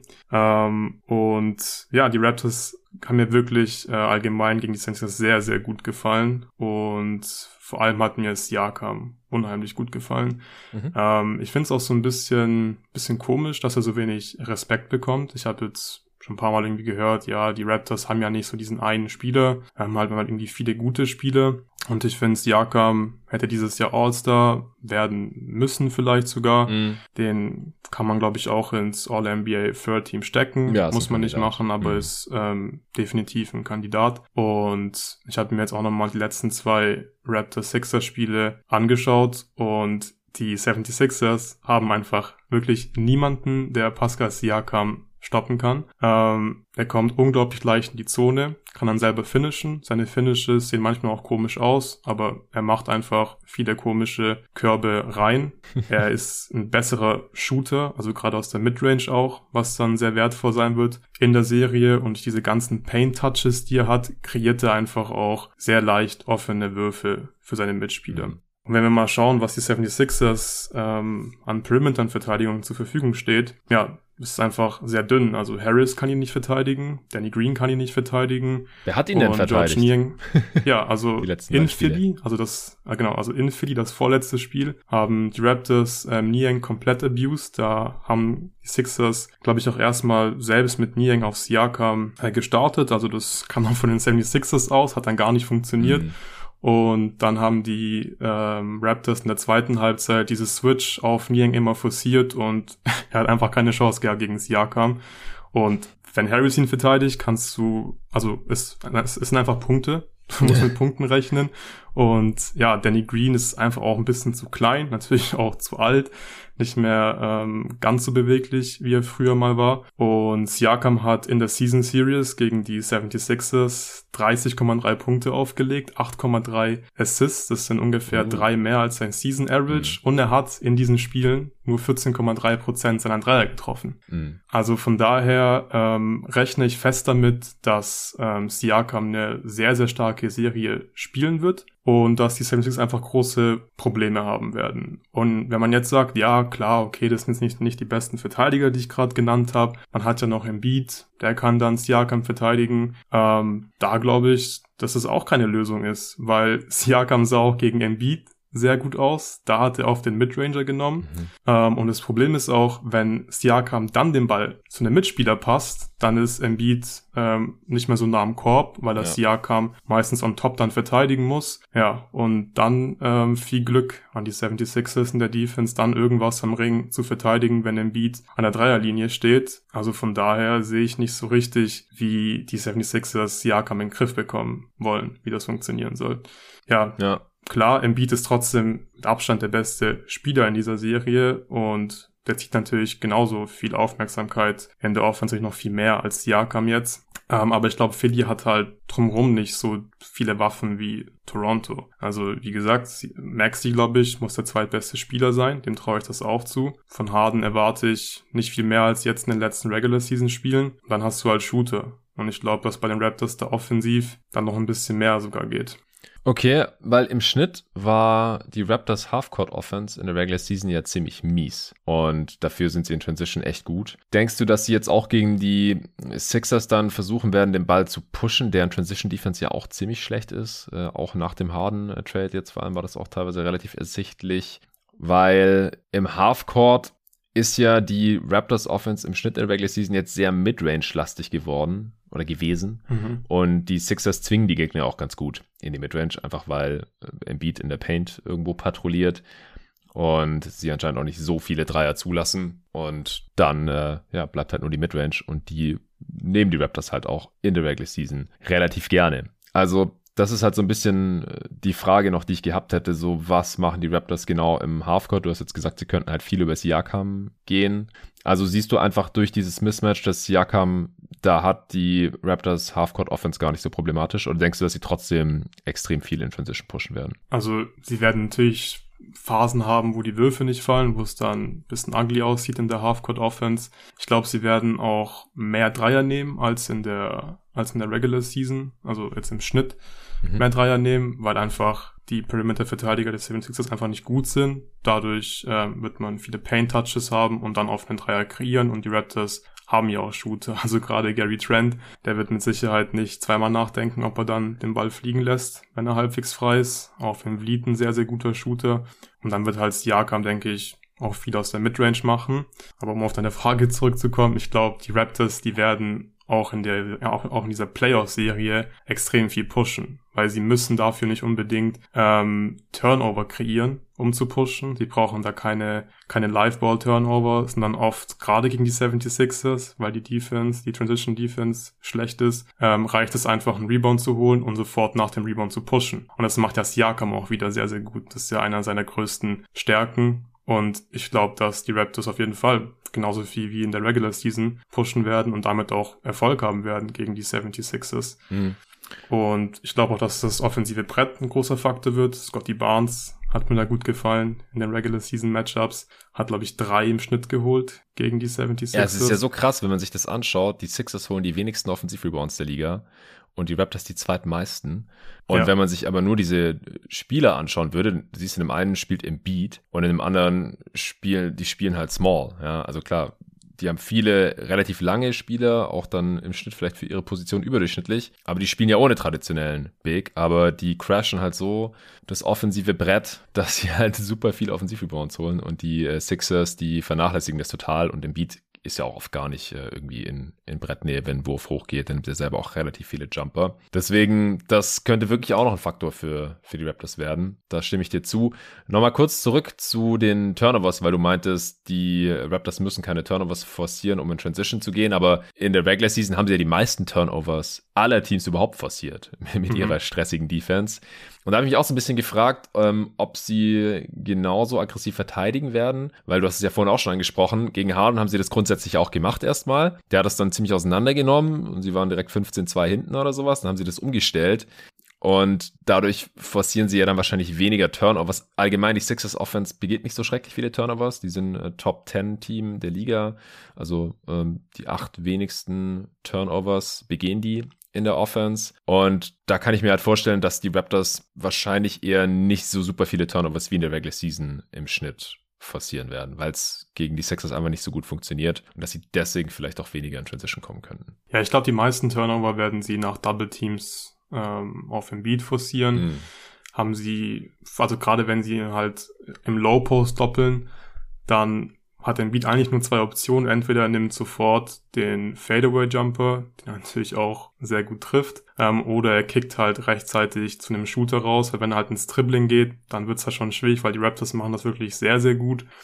Ich glaube auch für Philly wird es mehr Sinn machen, wenn sie da viel ähm, über die Freiwurflinie gehen, also Embiid auf der Freiwurflinie einsetzen, weil dann müssen die Double Teams vom Wing kommen und dann sieht Embiid die Double Teams einfach früher und vor allem helfen dann die Verteidiger ein Passweg entfernt und das ist halt ein sehr, sehr leichter Pass. Also eigentlich sollte man ja auch nicht ein Passweg entfernt helfen, aber wenn Embiid den Ball halt auf der Freiwurflinie hat, dann ist es ja fast immer ein Passweg entfernt mhm. und den Pass, den spielt Embiid inzwischen einfach auch schon automatisch. Also das macht er wirklich sehr, sehr gut. Und er kann von der Freiwurflinie, finde ich, auch den Korb besser attackieren als aus dem Low Post, weil da kommt dann halt die Hilfe ähm, aus seinem Rücken, von der Baseline aus. Und dann, glaube ich, ähm, können schon einige Turnover passieren. Aber wie gesagt, ich glaube, die Raptors können auch mit weniger forcierten Turnovern viel pushen, weil sie machen es einfach nach Rebounds. Und die 76ers, mhm. vor allem auch im Beat, ähm, joggt oft nach hinten. Da wird es, glaube ich, auch so reichlich ähm, Transition-Gelegenheiten geben für die Raptors. Mhm. Hast du jetzt noch einen anderen Hauptfaktor für die Serie? Ähm, ich, also ich glaube, dass Tyrese Maxey für die 76ers so der X-Faktor werden könnte. Ich habe ja schon gesagt, ich bin mir ziemlich sicher, dass er eine gute Serie spielen wird. Mhm. Aber ich glaube, er wird der X-Faktor, wenn er halt wirklich eine richtig verrückte Serie spielt. Also Tyrese Maxey hat auch nach dem All-Star Break einfach mal 48% seiner Dreier getroffen uh. bei 7,4 Attempts per 100 Possession. Nicht schlecht. Das ist wirklich ein verrückter Wert. Ja. Ähm, war noch Pull-ups dabei, viele Catch-and-Shoot-Dreier. Dann gefällt mir weiterhin auch dieses Rip-and-Go, wenn er den Ball im Corner fällt, äh, fängt. Und ich glaube, er hat einfach dieses Potenzial, so diese Serie so ein bisschen zu entscheiden, weil im Beat, glaube ich, wird auf jeden Fall seine Leistung bringen. Bei Harden bin ich sehr pessimistisch und ja, Maxi könnte einfach den Unterschied ausmachen, wenn er konstant der zweitbeste Spieler der gesamten Serie ist. Ja, ja, ich denke auch, also ich habe gedacht, im Vakuum dass die Sixers eigentlich die zwei besten Spieler der Serie haben. Aber du siehst jetzt Harden nicht mal als zweitbesten Spieler seines eigenen Teams in dieser Serie. also ja. ich bin super gespannt, ob Harden eventuell doch nochmal fitter aussehen kann. Vielleicht wirkt diese Woche, die er jetzt frei hat, Wunder. Vielleicht ist er aber auch jeden Tag im Club, man weiß es ja nicht. Und dann, also die Serie, die wird so ein bisschen, bisschen wegweisend, glaube ich, sein für die restliche Karriere auch von James Harden.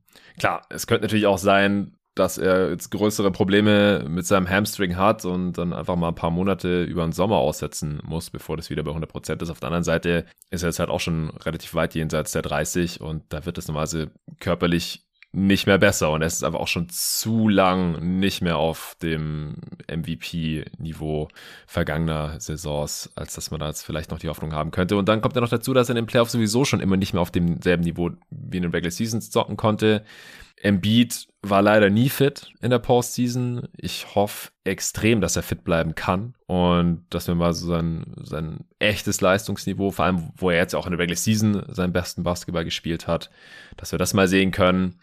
Also, wenn Harden und Embiid fit sind, dann würde ich sie hier schon favorisiert sehen. Aber da habe ich halt schon, schon so meine Fragezeichen. Also gerade halt auch bei Harden und dann auch Doc Rivers dazu als Coach, von dem ich als Playoff-Coach echt nichts halt. Sorry. Gegen Nick Nurse vor allem noch. Gegen Nick also Nurse, glaub, der einer der besten Playoff-Coaches ist. Ja, ja, definitiv. Also wenn du jetzt nicht hier noch irgendeinen sehr wichtigen Faktor hast, den wir jetzt noch gar nicht erwähnt haben, dann würde ich jetzt auch zur Prediction kommen, denn wir stehen schon mit einem Bein mittendrin. Ja, also ich glaube, es wird eine lange Serie. Mhm. Ich glaube, die Serie, wir werden sieben Spiele in dieser Serie sehen. Okay. Und ich glaube, es wird auch äh, viele Blowout-Spiele geben, beziehungsweise Spiele, die halt relativ früh schon entschieden sind oder es nicht so super knapp ist. Weil ich glaube, zum einen werden die Sixers Spiele haben, wo sie so gut treffen, also vor allem die Dreier so gut treffen werden, dass die Raptors dann in diesem Spiel keine Chance haben werden. Es wird aber auch Spiele geben, wo die 76ers Dreier nicht so gut treffen, die Transition Defense schlecht ist, ähm, sie am offensiven Brett von den Raptors ähm, bestraft werden und dann glaube ich werden die Raptors selber auch Spieler haben, wo ihre Spieler sehr gut treffen und ich glaube es wird sieben Spiele in dieser Serie geben, wie gesagt mhm. und ich gehe tatsächlich mit den Raptors in sieben, vielleicht bin ich ein bisschen zu pessimistisch, aber im Laufe der Vorbereitung bin ich mir da irgendwie immer sicherer geworden, dass die Raptors wirklich sehr gute Chancen haben gegen die 76ers. Ey, das geht mir ganz genauso, ehrlich gesagt. Also ich habe mir letztendlich auch Raptors in 7 aufgeschrieben. Was ja vielleicht im ersten Moment nicht so realistisch erscheint, allein schon, weil die Raptors das Auswärtsteam sind und siebte Spiele zu über 90 Prozent, glaube ich, vom Heimteam gewonnen werden. Müsste ich nochmal rausschauen, aber hier so im Kopf. Das äh, kommt ja dann, die Statistik kommt ja dann jedes Jahr in den Playoffs, wenn es dann in Spiel 7 geht, äh, wieder auf. Aber ich glaube auch, es wird eine enge Serie und ich glaube auch, dass die Raptors, dass es einfach ein super gutes Matchup für die Raptors ist und ein sehr ungünstiges für die Sixers und dass wir echt einen äh, deutlich besseren Harden als die letzten Wochen sehen müssten. Und da habe ich halt echt meine Zweifel, dass die Sixers hier favorisiert sein können. Und dazu halt, wie gesagt, noch die Thibault-Geschichte, die halte ich jetzt nicht für so super relevant. Könnte mir auch vorstellen, dass Doc Rivers dann irgendwie so einen Quatsch macht, dass er denkt, ja, wenn der auswärts nicht spielen kann, dann lass den daheim ganz viel spielen oder irgendwie sowas. Mhm. Und Thibault 30 Minuten pro Spiel, ich glaube, das verkraftet die Sixers Offense einfach nicht. Also, ja, Freiburg hat auch gar nicht mehr gestartet, die letzten ähm, Spiele zumindest, also jetzt abgesehen von dem Detroit-Spiel, da war es dann eh egal, aber mhm. gegen die Pacers zum Beispiel hat auch Danny Green dann schon gestartet, da kam Freiburg auch schon von der Bank. Okay. Von daher glaube ich, dass die Rolle sowieso dass, also, dass die 76 einfach schon wussten, dass er wahrscheinlich, dass es, wenn, wenn es gegen die Raptors ja, die dann geht in der ersten Runde, ja, dann sonst niemand. Ähm, spielen wir lieber Danny Green schon mal und lassen ihn so ein bisschen einspielen mit den anderen Startern. Ja. Also wenn die Sixers das Ding hier in, in sechs oder weniger Spielen gewinnen, dann bin ich echt überrascht. Und dann äh, hat Rivers wahrscheinlich sehr viel besser gecoacht oder Harden ist sehr viel fitter, als ich gedacht hätte. Oder die haben einfach ein Feuerwerk von Downtown abgebrochen oder ein Beat hat 40 Punkte pro Spiel gemacht oder sowas. Und wir haben ja jetzt besprochen, warum das alles nicht so super wahrscheinlich ist. Also ich denke auch, ich spiele sogar mit dem Gedanken, mit den Raptors in 6 zu gehen, ehrlich gesagt. Wenn, ja, wenn, wenn Van Vliet fit ist, dann sage ich Raptors in 6 sogar. Ja. Ja, komm. ja also ich, ich gehe weiterhin mit Raptors in 7. Okay. Äh, ich hoffe einfach, dass es eine sehr geile Serie wird. Ähm, aber wie gesagt, ich glaube, das ist wirklich ein sehr gutes Matchup für die Raptors einfach. Ja. Ja, ich behalte mir sowieso noch vor, bis äh, kurz vor Start der Serie meine Tipps nochmal anzupassen. Äh, bin ja auch gespannt, ob es jetzt noch Diskussionen gibt dann nach den Pods äh, im Supporter Discord oder auf Twitter oder sonst wo. Aber ich würde hier jetzt Stand heute auf die Raptors in 6 gehen. Gut, dann wären wir durch. War jetzt eine relativ ausführliche Preview, aber das hatte ich mir schon halb gedacht bei, bei diesem Matchup und äh, mit dir als Experten hier drin. Ich habe jetzt gleich die nächste Aufnahme, deswegen äh, danke dir, Luca. War nicht das letzte Mal diese Woche. Äh, wir hören uns bald wieder. Bis zum nächsten Mal. Ciao. Wir kommen zum letzten Matchup für diese Folge. Es ist der dritte Platz gegen den sechsten Platz im Osten Milwaukee Bucks gegen Chicago Bulls. Und da habe ich hier den äh, mittlerweile etablierten Bucks-Experten bei Jeden Tag NBA, Jonathan Hammerer, wieder am Start. Herr Jonathan. Hallo, freut mich, dass ich da sein darf. Ja, freut mich, dass du wieder am Start bist. Wir haben ja im Januar das letzte Mal über deine Bucks gesprochen. Da ging es um die Contender zum damaligen Zeitpunkt. Ich würde behaupten, sie sind immer noch Contender als amtierender Champ und haben mir jetzt ja auch ein nicht allzu schweres Erstrunden-Matchup bekommen oder haben sich da so ein bisschen reingetankt, oder? Bist du zufrieden damit? Ähm, ja, also ich bin mit dem Matchup gegen die Bulls jetzt sehr zufrieden. Ich weiß noch nicht ganz, wie groß die Auswirkungen sein werden, dass man gegen die Celtics keinen Homecourt hat, wenn mhm. man das Matchup gewinnen würde. Ich glaube, das wird zum Beispiel eine sehr enge Serie, wo sowas schon entscheidend sein kann. Aber gegen die Bulls mache ich mir jetzt ehrlicherweise nicht allzu große Sorgen. Es gibt halt so zwei Faktoren mal bei den Bucks, die man jetzt beachten muss. Also erstens gibt es irgendein Matchup für Janis. Das würde ich jetzt erstmal mit Nein beantworten bei den Bulls. Und halt haben die genug Shooting, dass man halt die Defensive der Bucks bestrafen kann. Auch das kann man mit Nein beantworten. Und so würde ich jetzt, also ohne jetzt zu tief reinzugehen, die Bucks schon mal klar favorisieren. Ja, ich glaube, das macht eigentlich jeder. Äh, selbst der äh, hauseigene Bulls-Lifer hier bei Jeden Tag NBA, Arne Brandt, hat auf Twitter die Tage geschrieben, dass kein Mensch bei klarem Verstand irgendwie die Bulls hier vorne sehen kann, dass sie irgendwie eine Chance haben in dieser Serie. Ich glaube, es wird eher interessant, wie viele Spiele, wie viele Siege wir den Bulls in dieser Serie zutrauen. Da kommen wir gleich zu, da gehen wir dann tatsächlich noch ein bisschen tiefer rein.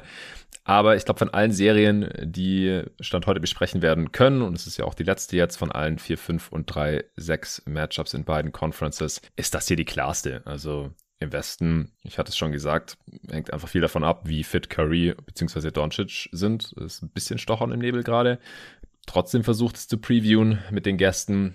Und 4-5 Raptors gegen Sixers finde ich super spannend. Bucks Bulls, ja, mal gucken. Kurz nochmal zur Übersicht die Statistiken zu beiden Teams. Die Bucks, wie gesagt, Dritter im Osten mit 51 Siegen bei 31 Niederlagen. Die Bulls 5 Siege weniger, 46 und 36.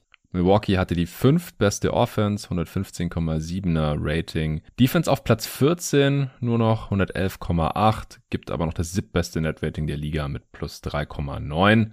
Die Bulls Offense nur noch auf Rang 14, ziemlich eingebrochen, auch wie die Defense Rang 23. Das gibt sogar ein negatives Netrating jetzt am Ende. Wer hätte das noch vor ein paar Monaten gedacht? Minus 0,3. Das ist Platz 20 in der Liga. Also die Bulls hatten ja wirklich einen sehr, sehr starken Start und haben dann mit verschiedensten Verletzungsproblemen zu kämpfen gehabt, aber vor allem ohne Caruso und Lonzo Ball ist die Defense komplett eingebrochen. Aber die Offense jetzt halt auch, DeRozan hat auch ein bisschen abgebaut im Saisonverlauf. Vucevic ist nicht mehr der Spieler, der noch in Orlando war. Levine hatte Knieprobleme zwischenzeitlich. Desumo hat, hat dann als Rookie eine relativ große Rolle bekommen. Patrick Williams hat er fast die gesamte Saison verpasst, ist jetzt am Ende wieder zurückgekommen. Also sie hatten da schon relativ viel Pech, aber man darf auch nicht vergessen, dass der Spielplan am Anfang der Saison für die Bulls ziemlich einfach war und dann im Saisonverlauf stark angezogen hat. Und dann ja, sind halt diese Verletzungen und härtere Gegner bisschen zusammengekommen dass die Bulls hier ziemlich abgestürzt sind und eigentlich noch Glück hatten, dass sie das Play-In vermeiden konnten jetzt mit dem Net-Rating auf Platz 20 am Ende. Es liegt halt auch daran, dass die Bulls immer noch nicht wieder fit sind. Äh, Lonzo Ball fällt leider weiterhin aus. Nach seiner Knieverletzung hatte sich ja den Meniskus gerissen, hatte versucht zurückzukehren Ende März, Anfang April. Immer wenn er die Belastung hochgefahren hat, ja, hat sein Knie rumgezickt, hatte Schmerzen und dann mussten sie das wieder runterfahren. Deswegen, Lonzo Ball ist wohl für die restliche Saison draußen. Ansonsten bei den Bulls keine weiteren relevanten Verletzungen. Matt Thomas war jetzt noch Day-to-Day, aber der würde in den Playoffs wohl eh keine Rolle spielen. Und bei den Milwaukee Bucks, da waren jetzt auch ein paar Spieler Day-to-Day -Day zuletzt ist da jetzt irgendjemand, der Gefahr läuft, in den Playoffs nicht bei 100% zu sein? Ähm, ich glaube nicht. Also die ganzen Verletzungen jetzt gegen Ende waren, glaube ich, eher geplante Verletzungen. Das hat man zum Beispiel auch gegen Ende drei Spiele in vier Tagen gehabt. Und bei sowas setzt Bad ja gerne mal seine Spiele aus. Es gibt jetzt hm. bei Mitteln ist das das linke Handgelenk, was wohl ihm ein paar Probleme bereitet. Aber der hat da jetzt eigentlich immer durchgespielt und Janis hat sein typisches Knie, weswegen er immer wieder ausfällt. Aber letztendlich sollten alle fit sein. Mhm.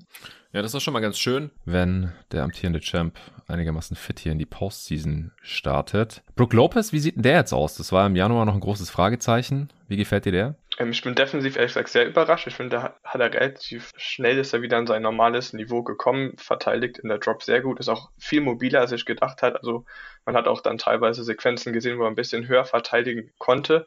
Offensiv sieht das noch ein bisschen roh aus. Ich finde, man hat noch nicht richtig gefunden, wie man jetzt mit ihm spielen will. Da steht er manchmal noch ein bisschen im Weg rum und so weiter. Aber das wurde jetzt gegen Ende auch immer besser. Ich glaube, er ist defensiv wesentlich weiter als offensiv, aber letztendlich viel besser, als man hätte erwarten können. Mhm. Startet ja auch mittlerweile wieder natürlich Janis Holiday, Middleton äh, daneben. Ist Wes Matthews jetzt der etablierte fünfte Starter? Ähm, ich glaube schon. Also ähm, Budenholzer legt halt, glaube ich, sehr viel Wert, dass man da irgendwie viel Defense hat.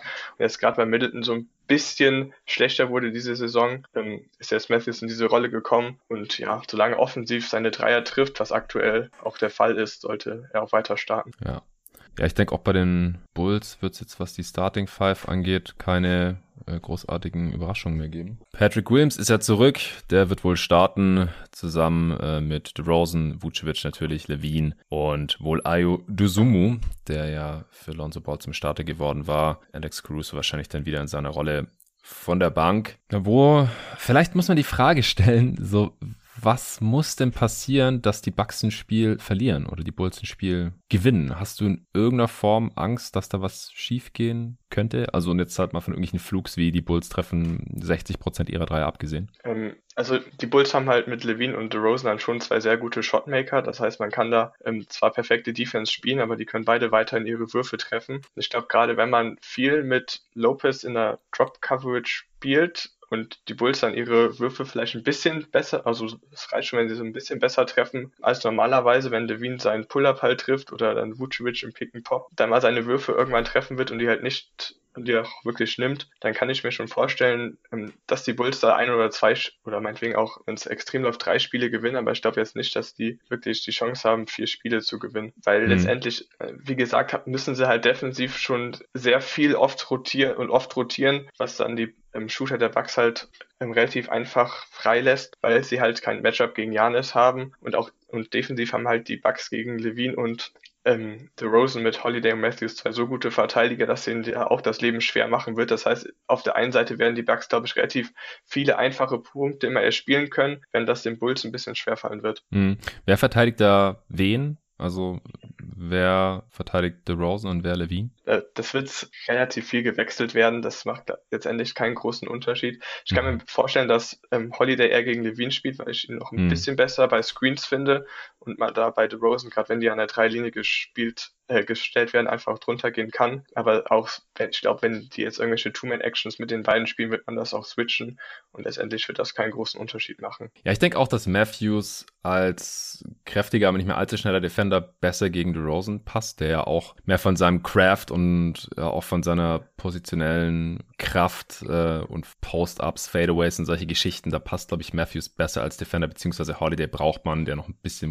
mobiler ist on Ball und auch auf Ball eher gegen Levine, würde ich jetzt auch davon ausgehen. Aber wenn man das dann irgendwie mal switchen muss, dann ist es jetzt auch kein Weltuntergang. Was ich jetzt noch gar nicht erwähnt habe und du glaube ich auch nicht, ist, dass die Bucks alle vier Spiele gegen ihren Divisionsrivalen, gegen die Bulls gewonnen haben. In dieser Saison die ersten zwei relativ knapp, die letzten beiden mit jeweils über 20 Punkten, Blowout-Wins. Also Ich glaube halt auch, dass es in der Postseason jetzt nicht so viel anders laufen wird. Was ich mir noch vorstellen könnte, was die Bulls versuchen, ist äh, in Transition zu gehen, weil sie das effizienteste Transition-Team der Liga sind. Auf der anderen Seite machen sie es halt nicht so oft. Äh, am fünft seltensten der gesamten Liga. Und die Bucks Transition Defense ist auch die beste der Liga. Also sie lassen da am wenigsten Punkte pro Possession zu. Also ich sehe halt auch nicht so wirklich, wie das dann äh, zum Vorteil der Bulls ablaufen könnte. Dann äh, machen die Bulls ja viel über die Midrange, gerade mit DeRozan, aber auch andere Spieler. Und auf der anderen Seite gehören die Bucks zu den Top 10 Defenses, die Midrange-Würfe nicht so oft zulassen aber sie lassen die meisten Dreier der Liga zu. Also das passt dann halt wiederum auch nicht zum offensiven Profil der Bulls, weil sie einfach nicht äh, so viele Dreier-Shooter haben. Nehmen die wenigsten Dreier der gesamten Liga. Da hat Arne hier im Pod ja auch schon ein paar Mal erwähnt, dass den Bulls einfach ein paar High-Volume-Shooter fehlen. Und ohne Lonzo fehlt gerade auch noch einer der besten. Von daher ist einfach ein übles Matchup für die Bulls. Hast du noch einen Hauptfaktor, den wir jetzt noch gar nicht besprochen haben? Ja, also jetzt kein positiven für Chicago, aber ich fand zum Beispiel, dass die Bucks jetzt auch in den ähm, beim letzten Spiel Vucevic sehr attackiert haben defensiv und Lopez da echt im Paradies war gegen ihn immer wieder sehr einfach äh, zu sehr einfachen Punkten in der Zone gekommen sind und zudem sind die Bucks auch ein viel besseres Rebounding-Team als die Bulls und die Bulls äh, Offense ist halt auch deswegen so effizient, weil sie einigermaßen viel immer an die Freiwurflinie gehen. Das machen die Bucks aber überhaupt nicht. Also mhm. gerade gegen DeRozan hat man das zum Beispiel in den letzten Spielen, ich glaube nach Spiel 1, wo er irgendwie 20 Mal in die Linie ging, hat man in den letzten drei kaum noch Freiwürfe zugelassen. Und deswegen, ja, wird es schwierig für Chicago. Ja, stimmt. Die Bulls haben immerhin einigermaßen viele Freiwürfe gezogen im Schnitt in der Regular Season. Aber auch da sind die Bucks halt das zweitbeste Team, mhm. wenn es darum geht, Fouls zu vermeiden. Also auch das ist schwierig. Also die ganzen Stärken der Bulls die fallen eigentlich in die Bereiche, in denen die Bucks dann defensiv sehr gut sind. Und ja, deswegen sehe ich es wirklich nicht. Und die Bulls haben halt keine so tolle Defense ihrerseits, können die Bucks dann da nicht wirklich stoppen. Von daher, wenn die Bucks hier einigermaßen mit der Ernsthaftigkeit eines amtierenden Champs in die erste Runde gehen und die haben ja dann oft auch ein Interesse daran, dass die erste Runde schnell vorbei ist, damit sie sich dann halt ausruhen können und schön auf ihr Second Round Matchup warten können, was dann wahrscheinlich die Celtics werden, aber je nachdem, wie es da läuft. Ich meine, wenn die Celtics gegen mhm. die Nets ran müssen, könnte das auch eventuell eine längere Serie werden. Das werde ich dann mit dem David previewen, sobald da der Gegner feststeht. Deswegen die Bucks werden wahrscheinlich schon schauen oder sollten schauen, dass sie hier einigermaßen schnell durchkommen. Also eine Sache, die eventuell noch zum Vorteil für Chicago werden kann, ist halt, dass ähm, Holiday und Middleton jetzt nicht die sichersten Ballhändler und auch Pässer sind. Also wenn man da irgendwie mit den ganzen Guard-Verteidigern Caruso oder ähm, Ayo einigermaßen viel Druck auf die aus, aufbauen kann und die dann mhm. quasi zu Fehlern zwingt, kann man dann auch einigermaßen viel, glaube ich, in Transition kommen. Aber ich glaube jetzt nicht, dass das zum Beispiel konstant möglich ist, einfach weil die restliche Defense zu schlecht ist. Das könnte zum Beispiel auch mal so ein Faktor sein, der dann vielleicht mal ein Spiel entscheidet, aber ist auch wieder was, was jetzt die Bugs über eine ganze Serie nicht vor Probleme stellen wird. Hast du irgendwie Schiss, dass Bud eventuell, wie letztes Jahr ja auch, über eine Serie mal wieder komisch coachen könnte und allein dadurch die Serie knapper wird, als sie es sein müsste? Äh, also ich weiß nicht, ich, Bud hat halt letztes Jahr so zwei Gesichter gezeigt und ich kann ja. mir jetzt nicht erklären, wie er dann gegen die äh, Heat und Suns zum Beispiel sehr gute Jobs gemacht hat und dann gegen die Nets aussah wie in den Jahren davor. Also die Bucks fand ich auch diesmal offensiv, haben sie zwar eine sehr gute Offense, aber die hat mir jetzt nicht so gut gefallen. Also es war halt in dieser Saison gerade außerhalb der Crunch-Time-Sequenzen dabei, wo es jetzt nicht die konsequenteste und effizienteste Offense gelaufen ist, aber gerade dadurch, dass man das dann oft wieder hochfahren konnte, bin ich da mir eigentlich relativ sicher, es gibt gibt vielleicht noch so eine Restchance, dass ja da irgendwie Bud komisch coacht, aber auch gerade weil er es eigentlich gezeigt hat und die Bulls jetzt auch nicht der Gegner sind, wo er es vielleicht kleinere Coaching-Fehler sofort zur Niederlage führen, glaube ich jetzt nicht, dass das auch die Serie entscheiden wird. Mhm. Ja, es wäre schon sehr enttäuschend, wenn er da irgendwie einen Schritt zurück machen würde. Ich glaube es auch nicht so wirklich. Hast du jetzt noch irgendwas zur Serie, was wir gar nicht besprochen haben, bevor wir dann zum Tipp kommen? Mm, ich glaube nicht. Nee. Gut, wie viele Spiele können die Bulls gewinnen? Mm, ich, ja, also ich glaube, das wird im Normalfall zwei oder ein Sieg für die Bulls werden. Es wird wahrscheinlich so sein, dass es dann mal das Spiel geben wird, wo dann Levine und DeRozan ihre Würfel treffen, die Bucks vielleicht nicht perfekt ihre Dreier oder dann Vucevic so aus den Pick-and-Pop-Situationen Kapital schlagen kann und dass die Bulls dann so ein Spiel mal gewinnen können. Aber wie schon gesagt, glaube ich jetzt nicht, dass sich das länger oder dass das länger anhalten wird. Deswegen ist dann letztendlich wahrscheinlich Bucks in fünf tippen werde. Also wenn Lonzo Ball dabei wäre, hätte ich auch gesagt, die Bulls können ein, zwei Spiele gewinnen. So scheiß auf den Gentleman Sweep. 4-0 für Milwaukee. Oh. Alles andere ist enttäuschend. No pressure. Und sorry, Arne, aber ich äh, glaube auch. Nächstes Jahr vielleicht. Ja, nächstes Jahr vielleicht, genau. Und ich glaube auch, dass sich jeder Bulls-Fan über jeden Sieg über alle Massen dann freuen darf. Ja, Jonathan, mein Lieber, freut mich, dass du mal wieder hier am Start warst. Und du hast mir vor Off-Air verraten, dass äh, du im Mai relativ viel Zeit haben wirst, um live Playoffs zu schauen. Und deswegen würde ich mal stark davon ausgehen, wenn du Bock hast, dann äh, hören wir uns hier im Lauf der Playoffs äh, bald wieder im Pod. Sehr gerne. Alles klar. Dann bis dahin. Bis dahin. Tschüss.